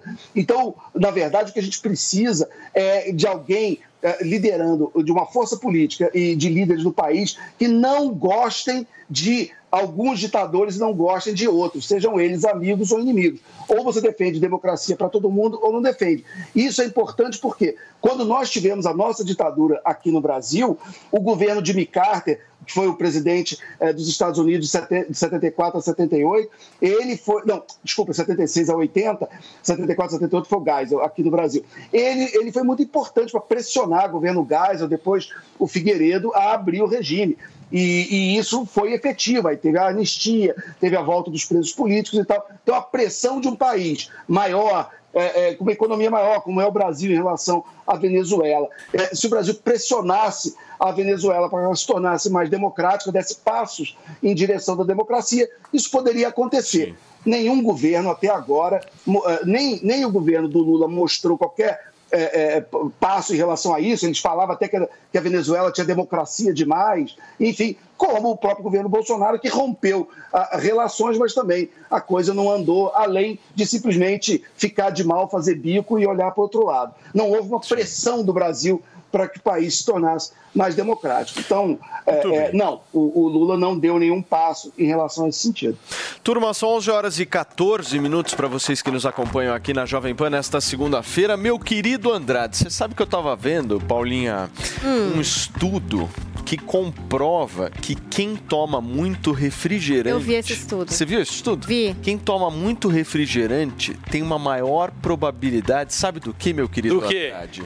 De cair e perder cabelo. Era alta, era Que isso? 54% mais pra você. possibilidade. E aí. 54%. Eu vou pegar aqui, era uma coisa que me E impressionou aí, meu mesmo. querido Andrade, o que, que Ah. eu tava pensando em fazer? Eu tava pensando em pegar o contato desse instituto que fez essa pesquisa e falar o seguinte: por favor, faça uma outra pesquisa. Faça a pesquisa de quem comprou o Hervik. Tem É cabelo caindo ou não? 57% a mais. 57 para quem toma refrigerante. Uma Meu, vez por dia. inacreditável. E quem usa o Hervik, sabe qual é a taxa de recompra do Hervik? Conta pra mim, André. Isso que importa. 90%. Cada 10 pessoas que fazem uso do Hervik, 9 voltam a comprar de novo. É muita gente. É muita gente. a taxa de recompra né? é sensacional. E quando a gente vê essa taxa de recompra, a gente vê o quê? O resultado do sucesso, o resultado da eficácia do produto. E é por isso que a gente fala que todos os dias, Paulo, que não é um produto comum, que não é um produto qualquer, é um produto que não foi economizado para ser produzido, é um produto que tem as princip- os principais princípios ativos do mundo, quando o assunto é tecnologia capilar. Porque imagina só, antigamente a gente sabe que não tinha tecnologia que tem hoje. E a gente usou essa tecnologia para colocar no dermocosmético, que é a nanotecnologia e a biotecnologia, para estimular o crescimento do fio. Então, se você que está nos acompanhando agora, olhou no espelho, dá uma olhadinha agora, viu que tá aquela entrada, viu que o cabelo tá ficando ralo, caindo, tem tendência em ser careca, calvo e não sabe o que fazer, tá ficando desesperado? Tá tomando muito refrigerante? Muito refrigerante, É, gente, ó. Vou falar pra você. Hervik. Usa Hervik, exatamente. A gente mostra aqui as dezenas de princípios ativos que tem, a dezenas de antes e depois que nós recebemos aqui todos os dias. Então, assim, é um produto que está fazendo o maior sucesso, que está ajudando muitas pessoas aí que estão careca a voltarem a ter cabelo, né, Paulo? É muito legal. E é uma esperança, né, Paulinha? Porque o cara, quando ele tá careca, ele jamais vai imaginar que o cabelo dele pode vir voltar a crescer. Não, às vezes ele se desanima e aí a gente Muito. vê esses resultados. Isso é muito legal, né? Aliás, se você vai ligar hoje no 0800 020 1726, já faz a foto do antes para você mandar pra gente depois. Porque olha o tipo de resultado que as pessoas obtêm. O fio mais grosso, já dando aquele fechamento Dá volume. maior, aquele que tá bem clarinho, já Exato. mais encorpando. E, Então ó, isso já muda tudo, De né? todos os depoentes que a gente trouxe aqui, né, gente, que, que os clientes, tanto a Thaís quanto o, o tiozão Games, todos eles que usaram o Hervik que a gente trouxe aqui, nenhum foi mais que três meses de uso para ter um resultado, Resultado legal. bom já. Entendeu? Claro, não é 100% o resultado em três meses. A gente indica levar o tratamento de um ano para você ver a evolução do seu tratamento. Então, assim, você que está nos acompanhando, pega seu telefone, liga no 0800 020 1726. A gente fala do Hervik aqui, mas a gente quer falar para você o quê? Que você precisa cuidar da sua autoestima. Porque a gente sabe que quando você tá careca, quando você tá ficando calvo, quando você perde muito cabelo, isso dá uma balada no emocional da pessoa. Então, com o Hervik, essa realidade pode mudar. Vai fortalecer a raiz, vai estimular o crescimento do cabelo, vai acabar com essa queda de cabelo e nos primeiros primeiros meses você já vê um resultado sensacional. É por isso que a Paulinha falou: tira uma foto agora, liga no 0800 020 1726, faz o uso, tira a foto de 15 em 15 dias. Em 30 dias você já consegue ver essa diferença no engrossamento do Andrade, fio e no volume, viu, Paulo? Mas, pra ser muito sincero contigo, essa realidade só vai mudar se você fizer preço bom. Ah, mas a gente sempre faz, né, Paulo? Pra ajudar. Hoje tem que ser um preço fenomenal. Sabe o que a gente trouxe hoje? Aquela hora a Paulinha deu os brindes lá, eu vou falar pra vocês. Se- Se fosse eu que tivesse dado os brindes, eu não teria nem voltado aqui. Mas vamos fazer o seguinte: pro Hervik, nós estamos disponibilizando um novo brinde. Sério? Exatamente. Bem legal. Eu Está adorei. na Tá mão da aqui, ó. Paulinha um Nossa. novo brinde. Fone super legal. É um baita fone de Eu ouvido. não vou pôr aqui porque eu tô hoje. Vou pôr, vai. Olha lá, ó, que Belo. sensacional. Pra você ó, quem tá tá nos acompanhando e de fone, Isso, entendeu? quem tá nos acompanhando agora, Paulo, além de pagar, vamos manter o valor só hoje, já como a Paulinha já deu o brinde aquela hora, eu vou manter É o valor de valor de 2021. 2021. Menor valor já anunciado, Menor valor de desconto de. Lançamento para quem ligar no 0800 020 1726. Ligou, falou que tá ouvindo o Morning, já vai garantir o menor valor já anunciado sem reajuste de 2022 e sem reajuste de 2023 e todo mundo que ligar, vamos estender até 11h30, Paulo, além de pagar o menor valor, vai levar o fone que a Paulinha trouxe pra gente. Incrível hoje, viu? fone. 0800 020 1726, o menor valor, valor de 2021, sem correção, sem inflação, sem nada, mais esse fone de Maravilhoso, brinde, gente, mas é até muito às bom. 11h30. 0800 020 17 Liga agora, hein, gente? Não deixa pra amanhã, não. Obrigado, Andrade. Gente, vamos continuar aqui com a nossa discussão. Afinal de contas, Jair Bolsonaro. é, aliás, não, não vamos falar de Jair Bolsonaro, certo, meu querido Vinícius? Vamos falar de celular agora. Afinal de contas, ei, ó, dá uma ligadinha no Felipe Campos, ó. Só no cell phone ali. Ele tá lá. Só chegando, só chegando informação. Gente, todo mundo aqui tem o seu celular, né? Agora, deixa eu te fazer uma pergunta. Imagine você ser proibido de entrar na sala do seu chefe com o celular. É estranho ou é precaução? Pois é, essa a determinação do atual presidente da República, Luiz Inácio Lula da Silva, certo, Paulinha? Isso, Paulo. Segundo auxiliares presidenciais, tanto ministros como assessores palacianos precisam deixar o celular na antessala antes de entrar no gabinete do Lula para despachar. É, e aí, é, todas essas pessoas que se reúnem com o presidente estão tendo que fazer o quê? Levar impressos os documentos para poder conversar com o presidente e tal. Essa medida serviria para evitar gravações indesejadas, né?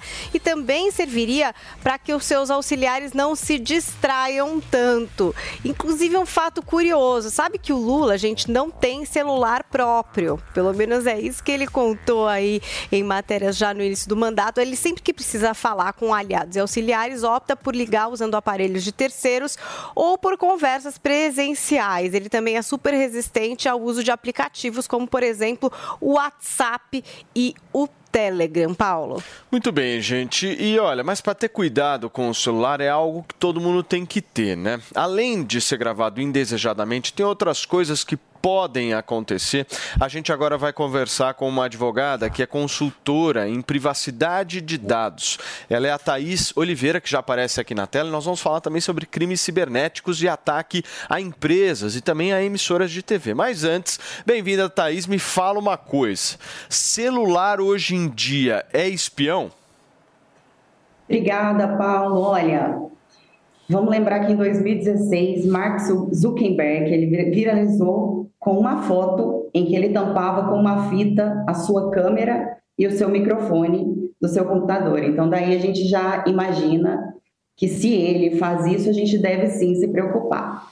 Celulares podem sim ser um fator de risco, pode, pode sim vir a ser um espião, e muitas vezes somos nós mesmos que concedemos autorização para esse uso, da, da, para essa gravação das nossas conversas. Então, sim, é um fator de preocupação. Thaís, você acha que essa preocupação do presidente Lula tem fundamento, passando do ponto de vista público aí?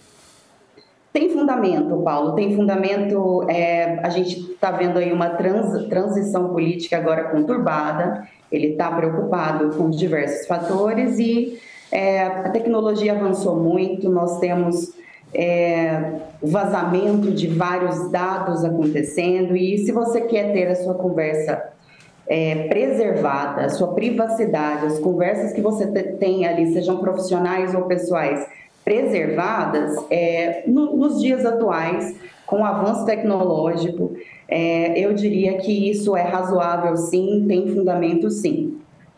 Marrom, você tem pergunta para a doutora? Eu, é, eu tenho. É, me diz uma coisa, doutora. Será que o celular vai impedir uma espionagem, se, há- se é que alguém quer fazer uma espionagem?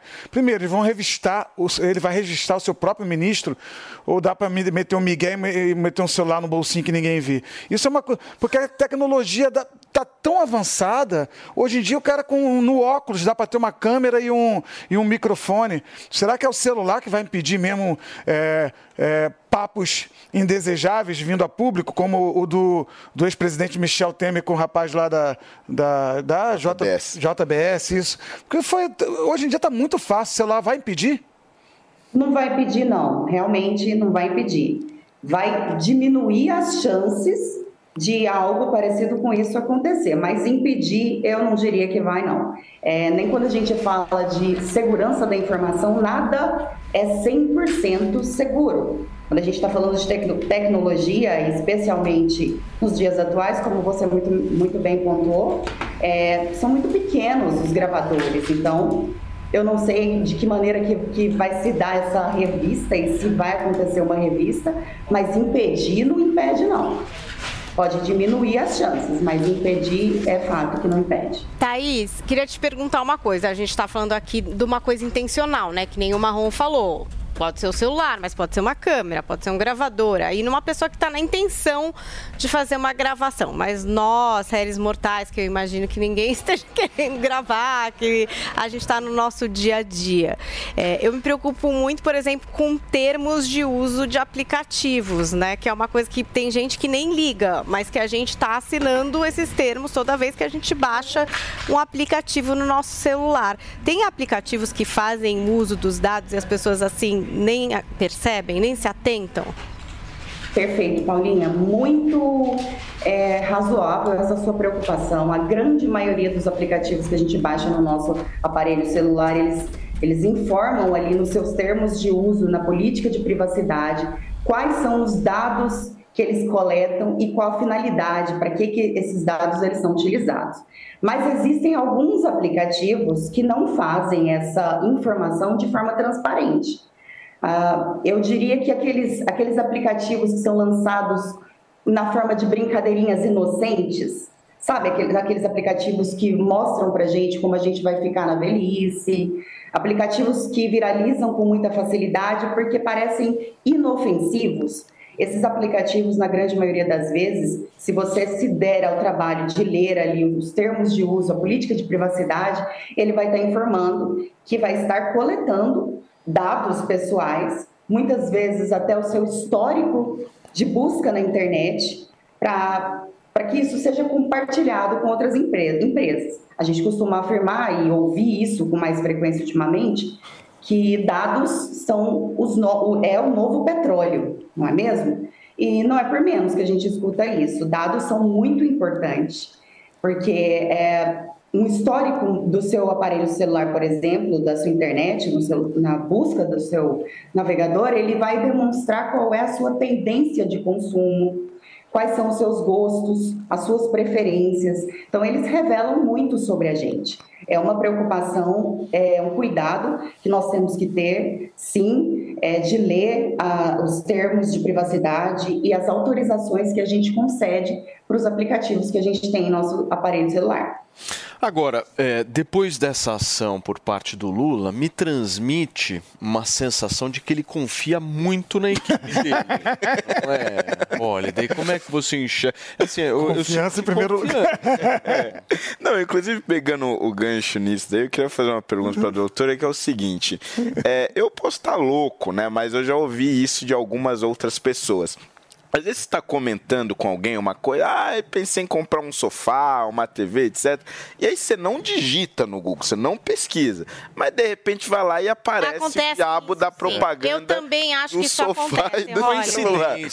Maravilha. É. Mas é, é- é loucura nossa aqui, é uma coisa meio coletiva, ou realmente é possível que esses aplicativos ali no meio desses termos estejam, estejam também coletando o que nós Espionando falamos é, durante o dia? Olha, veja bem, tudo que a gente fala no nosso dia a dia, próximo ao aparelho de celular, Isso é coletado pelo nosso aparelho de celular se a, gente, se a gente concedeu ali para aquele aplicativo ou para aquelas funcionalidades que vêm com o aparelho, como a gente vê por aí hoje. A gente faz buscas é, por voz, a gente programa um despertador por voz, por um comando de voz. Então, eles estão, para que isso funcione no aparelho celular, existe sim a captação do nosso som, do som ambiente. Isso acontece. O que, o que acontece é que as grandes empresas, elas nos informam que não fazem uso desses dados para comércio, que eles não compartilham esses dados. Mas a gente sim, isso que você falou é, é muito recorrente, a gente escuta cada vez mais essas, essas situações em que a gente comenta apenas com a consciência com uma pessoa que está ali pertinho e de repente você começa a receber anúncios no aparelho telefônico. É bom tomar cuidado. Ale, você. Olha, eu ouvi realmente que isso acontece, né? Que, que você tem o uso, e aí eu, eu acho que é uma questão interessante de privacidade para a gente entender, que é o seguinte: essas empresas elas podem usar esses dados coletivamente para ações de marketing. Então, por exemplo, o Fernando, o Marrom, eles estão conversando e aí eles falam de uma praia em Fernando de Noronha. E de repente aparece uma propaganda de viagem para Fernando de Noronha para eles. É, isso, não, isso não quer dizer que uma pessoa ouviu a conversa deles. Quer dizer que um aparelho de reconhecimento de voz identificou aquela conversa e direcionou uma publicidade que bate com aquelas palavras-chave daquela conversa. O que me parece, aí é interessante a gente esclarecer, ou, por exemplo, aqueles aparelhos que a gente tem em casa, o Alexa, enfim, eles estão ouvindo, gravando algumas coisas, mas eles não estão necessariamente pegando aquela gravação específica da sua casa, identificando e mandando para pessoas físicas ouvirem e falar: ah, acabei de ouvir o que o Fernando conversou na casa dele, acabei de ouvir o que o Paulo falou na casa dele. É, é, seriam máquinas, sistemas, algoritmos que traduzem aqueles termos em palavras-chave, e essas palavras, dentro desses sistemas, casam com algumas ações publicitárias que são devolvidas em anúncios. É isso mesmo? Ou tem gente realmente ouvindo a conversa? É isso mesmo, são máquinas, elas gravam as conversas, captam as informações e as empresas elas informam que não usam, não compartilham esses dados. É, agora você falou uma coisa que, que me faz lembrar de uma notícia da, envolvendo, por exemplo, a Alexa. Alexa é um computador e ela trabalha por comandos de voz. E já aconteceu, esse foi um caso que enviou, foi enviado até para o judiciário, foi judicializado, é, de um comando ser entendido de forma errada. Então, o casal estava ali conversando na sua casa, na, dentro da sua privacidade, e aí é, falou-se algo que foi entendido como um comando pela Alexa, e a Alexa enviou a gravação daquele ambiente para uma, uma pessoa física, um que perigo, meu WhatsApp. Deus! Então, hoje, pessoal, a gente precisa ter muita atenção, muito cuidado. O mundo mudou demais. Nós agora, estar sozinho, até o conceito de privacidade. O conceito de privacidade, antigamente, ele surge como direito de estar só. Era o seu direito de estar só. Hoje é muito mais do que isso, porque o que é estar só hoje? Quando você está com, com hum. é, a tecnologia toda à nossa volta e uma pessoa que está em outro país pode estar tá vendo, ouvindo o aparelho telefônico, tudo mudou já. A, a tecnologia avançou. Alessandra a tecnologia avançou e as formas de, de, de, crimes e cybercrimes avançaram também junto com a tecnologia. Muito então, bem. sim, a gente precisa tomar muito cuidado. Doutora, muito obrigado, viu, pela sua participação aqui no Morning Show. A doutora Thaís Oliveira participou com a gente e trouxe, na realidade, informações para a constatação do é. seguinte, Holiday. Cuidado, não... é. Alexa é perigosa. Isso a doutora Thaís acabou de falar. Obrigado, doutora. Volto sempre aqui ao programa, viu? Portas sempre abertas. Gente, vocês querem ganhar uma graninha fácil enquanto se divertem? Então vai de bob.com que você pode transformar os seus palpites em dinheiro. E não é só futebol que a gente vive, não, hein? Não importa qual a sua praia, a sua praia. no você vai encontrar de tudo. Tem campeonatos estaduais, tem partidaças da Premier League, da Superliga de Vôlei, NFL, NBA, UFC e muito mais. Se liga que chegou o primeiro Grand Slam do ano, o Australiano Open, ou aberto da Austrália 2023. Ele já está entre nós e a gente ia querer saber quem vai conquistar o primeiro título da temporada de tênis.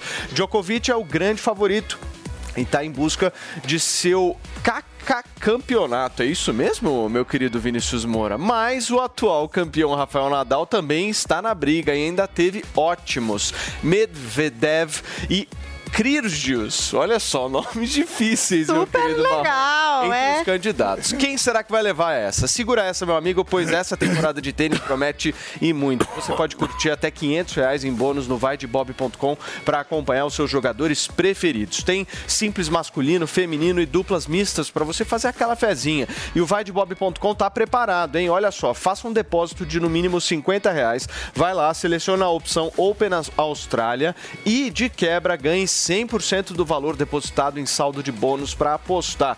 Você pode ganhar até 500 reais em bônus. Então, já corre no vaidebob.com, acesse a aba promoções e aproveite para apostar nas partidaças que vão rolar nesta semana. E não se esquece de dar uma olhadinha nos termos e condições para você palpitar com toda a tranquilidade do mundo. Você quer curtir as melhores odds e promoções do mercado? Então você já sabe, Paulinha, o que, que a pessoa tem que fazer? Vai de Bob, meu amor, que você ainda faz uma graninha, viu? Muito bem, gente, morreu a atriz Gina Lollobrigida, musa do neorrealismo italiano e sex symbol na era de ouro de Hollywood. A atriz tinha 95 anos e estava internada em um hospital em Roma. A causa da morte ainda não foi informada pela família.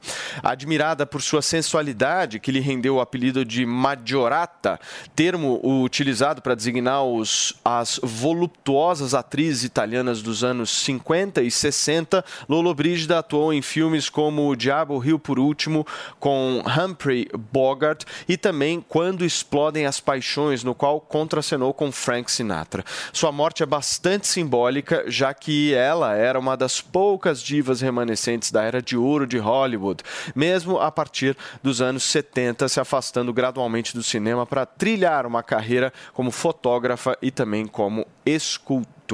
Os nossos sentimentos, certo, Paulinha? percussora da Sofia Loren. A causa-morte foi, foi, Foi divulgada, divulgada. Qual é, Fê? Na verdade, ela teve uma fratura em setembro do fêmur, que essa fratura ficou exposta Caramba. e essa ferida gerou uma sepsemia, enfim, e ela faleceu inclusive de sepsemia.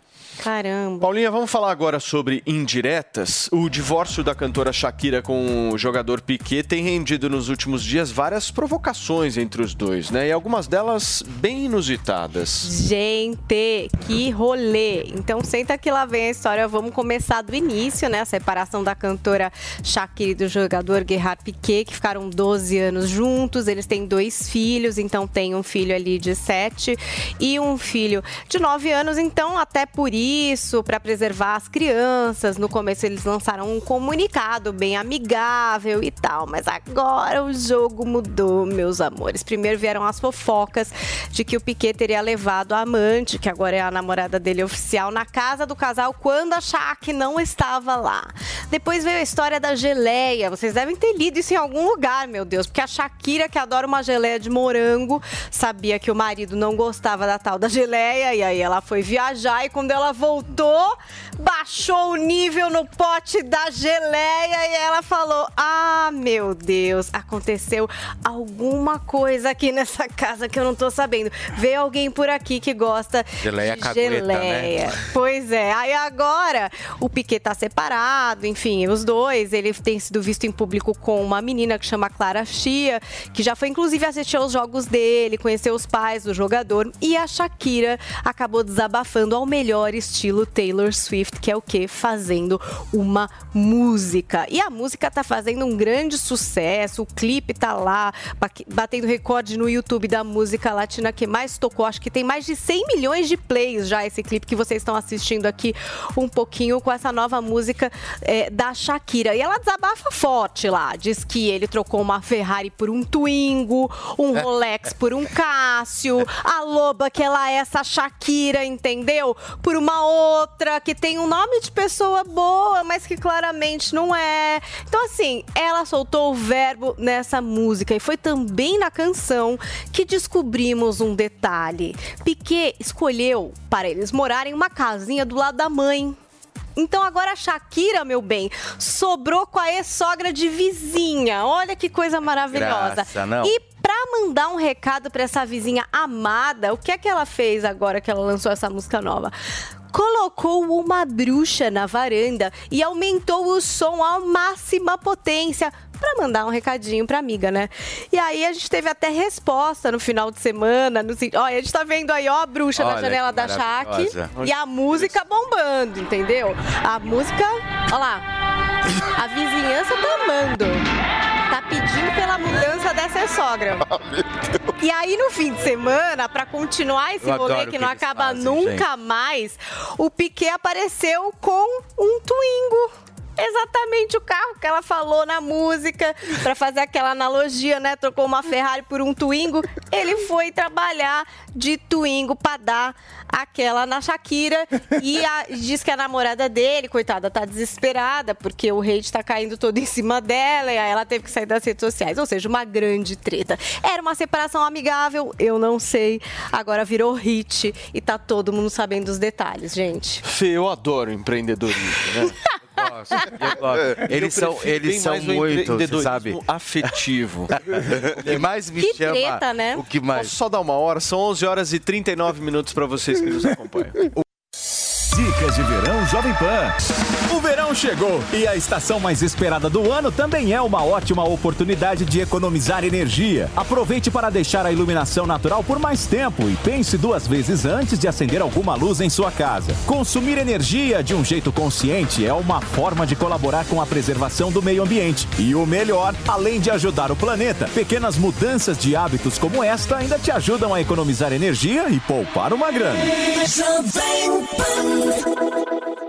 E aí, tá embarcando no mundo de apostas esportivas e não sabe por onde começar? Então conheça o vaidebob.com. Simples, fácil e intuitivo, o site te oferece as melhores odds do mercado e tem mais. Nas redes sociais, arroba Vai de Bob, você tem postagens diárias sobre as principais disputas e dicas para fazer aquela fezinha.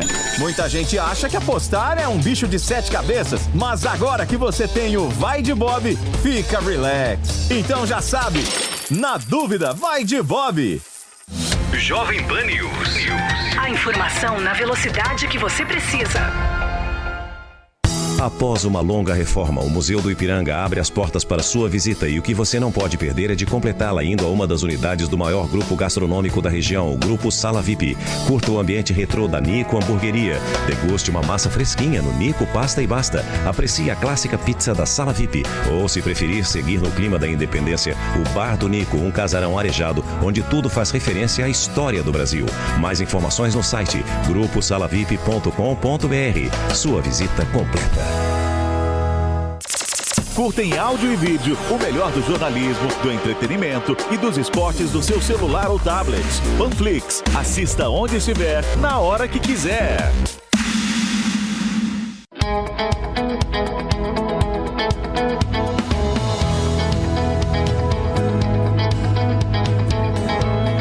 Mala pronta, com Pat Leone. Hoje, o destino é o Parque Nacional dos Lençóis Maranhenses. Vamos começar por Atins, um vilarejo de pescadores localizado no município de Barreirinhas, estado do Maranhão. O vilarejo, com as ruas de areia, oferece aos viajantes desde pousadas simples a pousadas de charme, com gastronomia excepcional.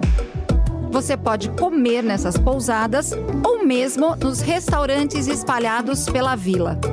O restaurante do Sr. Antônio é famoso por aqui, por servir o melhor camarão do mundo. Atins é a porta de entrada para o Parque Nacional dos Lençóis Maranhenses. O parque possui 155 mil hectares de dunas e muitas lagoas de água doce e cristalina, formando um cenário único. Ele é considerado o maior parque de dunas do Brasil. A alta temporada por aqui é nos meses de junho, julho e agosto, onde as lagoas cheias pelo período de chuva ficam mais azuis e mais cristalinas ainda. Você quer conhecer mais desse destino?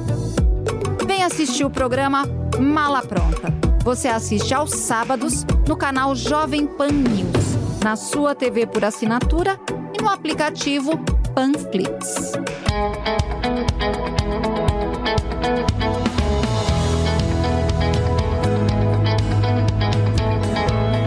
Mala Pronta, com Pat Leone. Jovem Pan, 80 anos.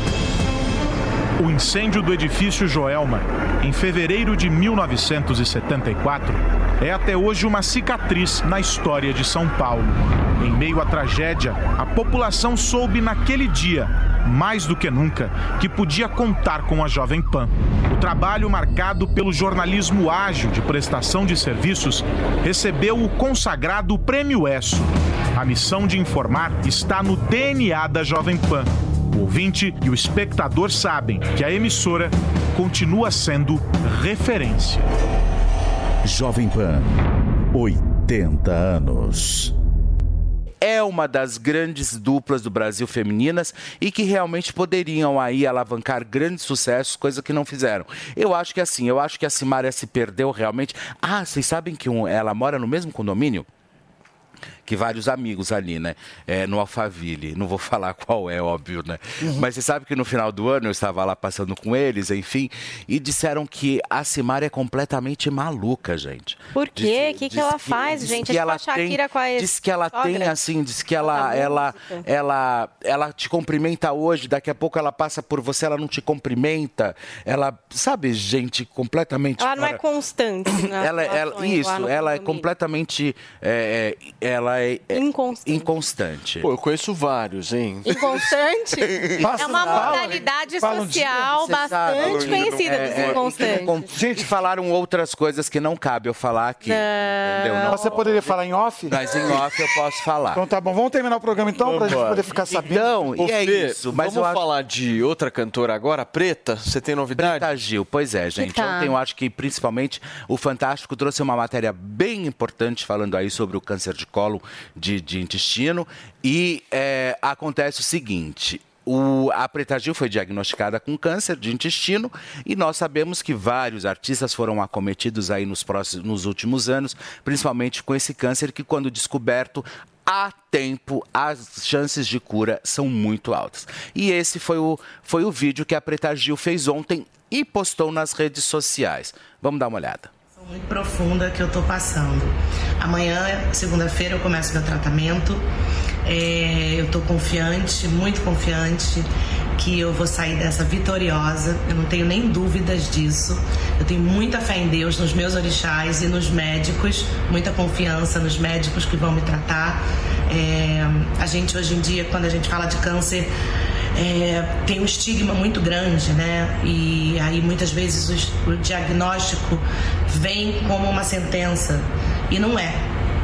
É, hoje os tratamentos são muito muito avançados, é, a ciência e a medicina evoluiu muito, então eu tenho muita confiança que eu vou passar por essa, que eu vou passar bem e que eu vou vir aqui toda semana gravar um vídeo para vocês. Pois é, daí ela deixou aí esse vídeo, né, nas redes sociais, justamente comentando aí sobre essa, essa- o tratamento que ela já começou, inclusive hoje. Inclusive ela já colocou o catéter quando ela foi diagnosticada, aquele catéter que eles, que eles fazem a quimioterapia.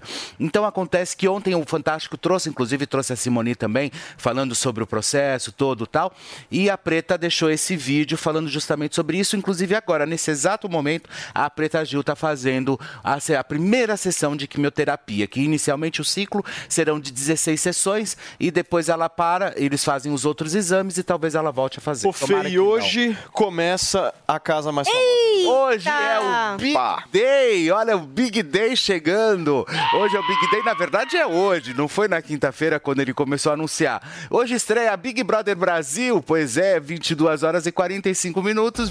A gente vai adentrar na casa mais vigiada do Brasil e Big Brother já batendo na porta. Acontece que a, a casa mal começou, a casa mal estreou. E olha já quem já está saindo da pole position como queridinho, como queridinho aí do público. MC Guimê. MC Guimê que tem por trás ali na, na administração com mais famosos ADMs. Juliette, Anitta e Lecha que, olha, já ah, são os ADMs bons, não são?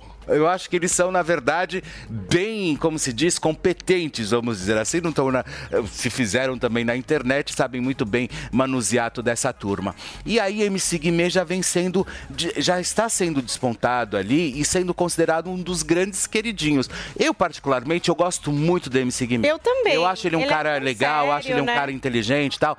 Eu, eu, ele, ele é um cara sério, você vê ele pouco envolvido em polêmica. Eu acho que ele tem uma coisa família que me chama muito a atenção. Tem mesmo. Eu só não gostei dessa polêmica que eles tentaram fazer aí no final, que foi essa coisa da separação, depois voltaram, que É. na hora eu pensei assim, ah, é Big Brother, já, já sei que isso é puro marketing.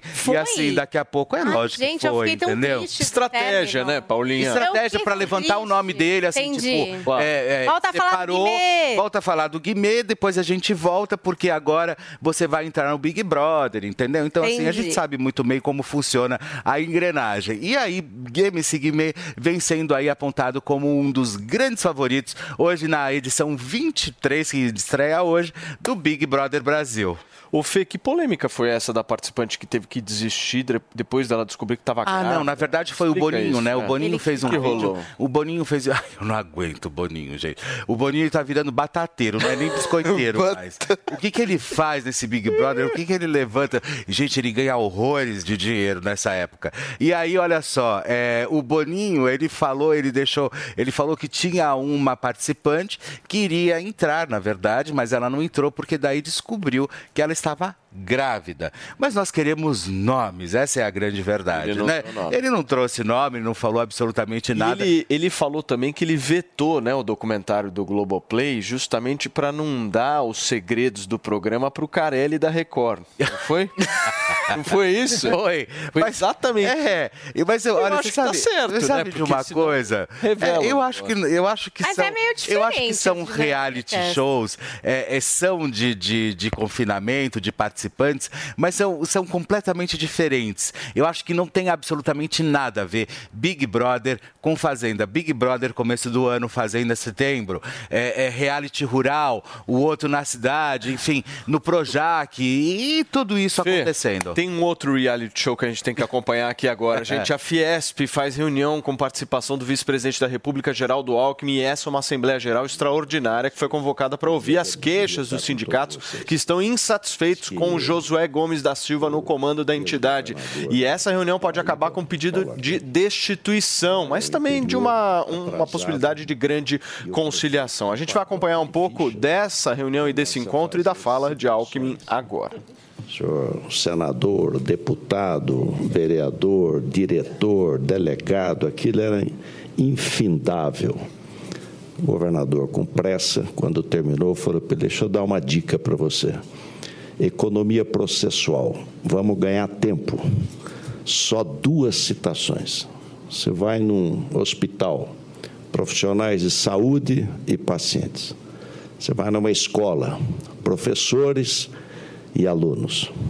Você vai num lugar com muita gente, senhoras e senhores, só duas, né? ganhar tempo. Passado uns meses, há uma solenidade no cemitério municipal. A secretária trouxe aquele pacote de fichas. Aí o prefeito lembrou do governador, doutor Rui Altenfelder. Pensou, pensou, pensou e falou: Meus conterrâneos e meus subterrâneos. Amigas e amigos, agradecer muito a alegria de estar com vocês. Primeira reunião do ano, né? Josué da Fiesp, agradecer ao Josué. Eu tinha um grande carinho pelo seu pai, E uma vez eu tive com ele e o Zé de Alencar me falou: não é Alckmin, é Alquimim, porque palavra paroxítona em Minas Gerais não ganha eleição, tem que ser oxítona, Alquimim, Alquimim, né? Mas uma alegria e o carinho pela família se estende ao nosso querido presidente, grande industrial, grande eh, brasileiro, temos uma enorme admiração, que é o Josué. Nós, nós viemos aqui, viemos aqui para ouvir.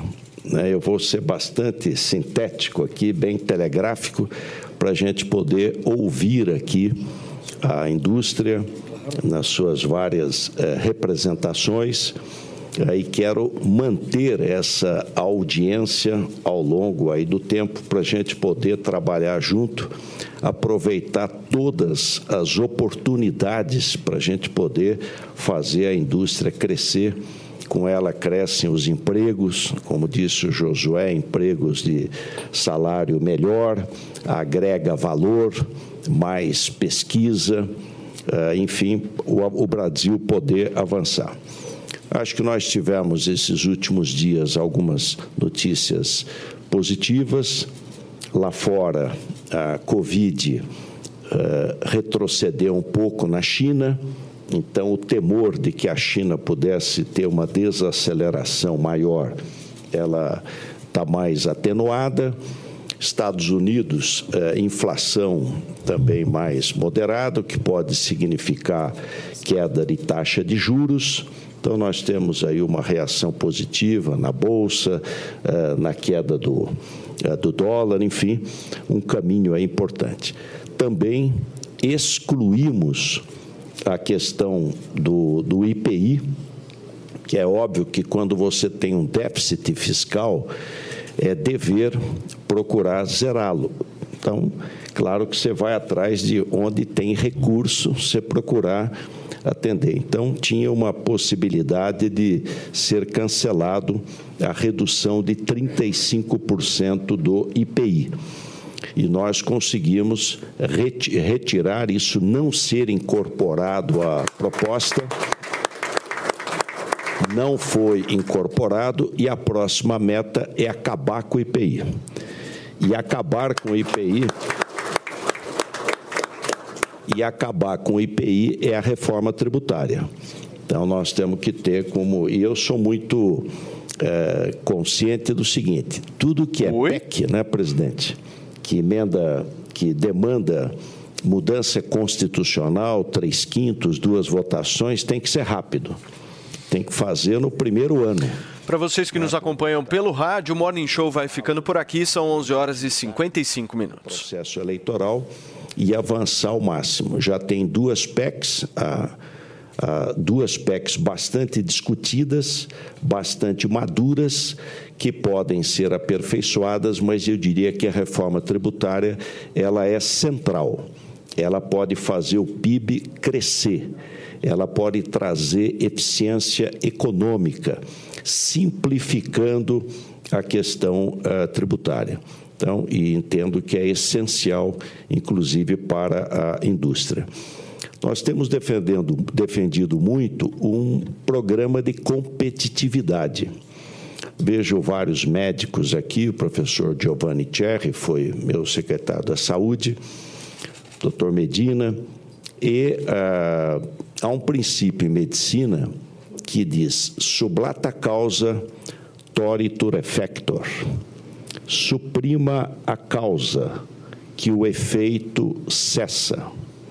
Então, o que, que aconteceu? Que o Brasil, que era o país que mais crescia no mundo, de 30 a 70, cresceu em média mais de 5% ao ano.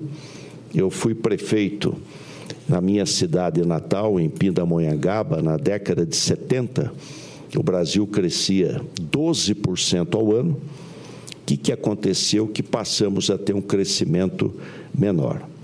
O Brasil ficou caro, perdeu competitividade e é preciso ter uma agenda de competitividade e de produtividade.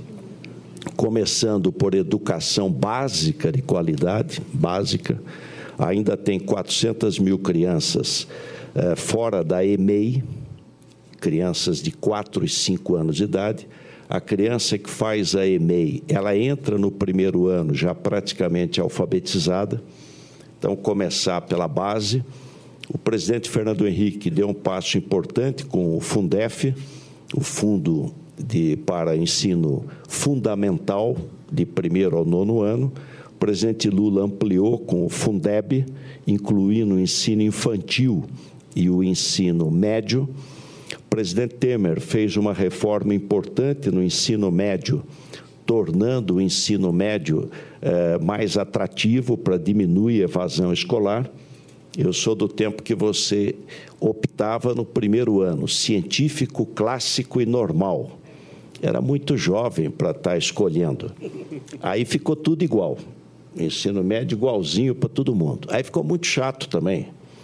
Então, a reforma feita foi corretíssima, porque ela metade praticamente do ensino médio é igual para todos, mas a outra metade você vai procurando dirigir a sua vocação, a sua aptidão, aquilo para que tem é, mais interesse. Também investir no ensino de, é, fundamental, ampliar a oferta de vagas na área universitária e especialmente focar na grande demanda de hoje, que é TI.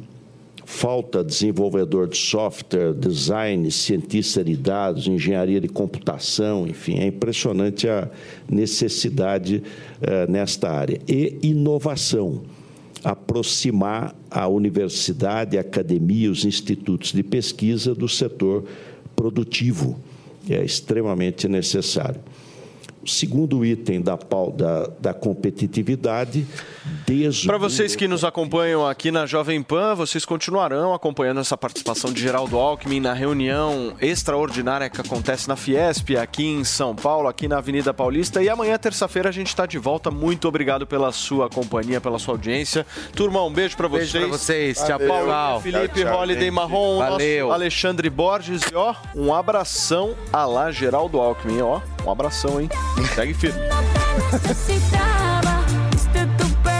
A opinião dos nossos comentaristas não reflete necessariamente a opinião do Grupo Jovem Pan de Comunicação. Realização Jovem Pan News. Step into the world of power, loyalty and luck. I'm gonna make him an offer he can't refuse. With family cannolis, and spins mean everything. Now, you want to get mixed up in the family business. Introducing The Godfather at Choppacasino.com. Test your luck in the shadowy world of The Godfather slot. Someday, I will call upon you to do a service for me. Play The Godfather now at Choppacasino.com. Welcome to the family. No purchase necessary. VGW Group. Void where prohibited by law. 18 plus. Terms and conditions apply.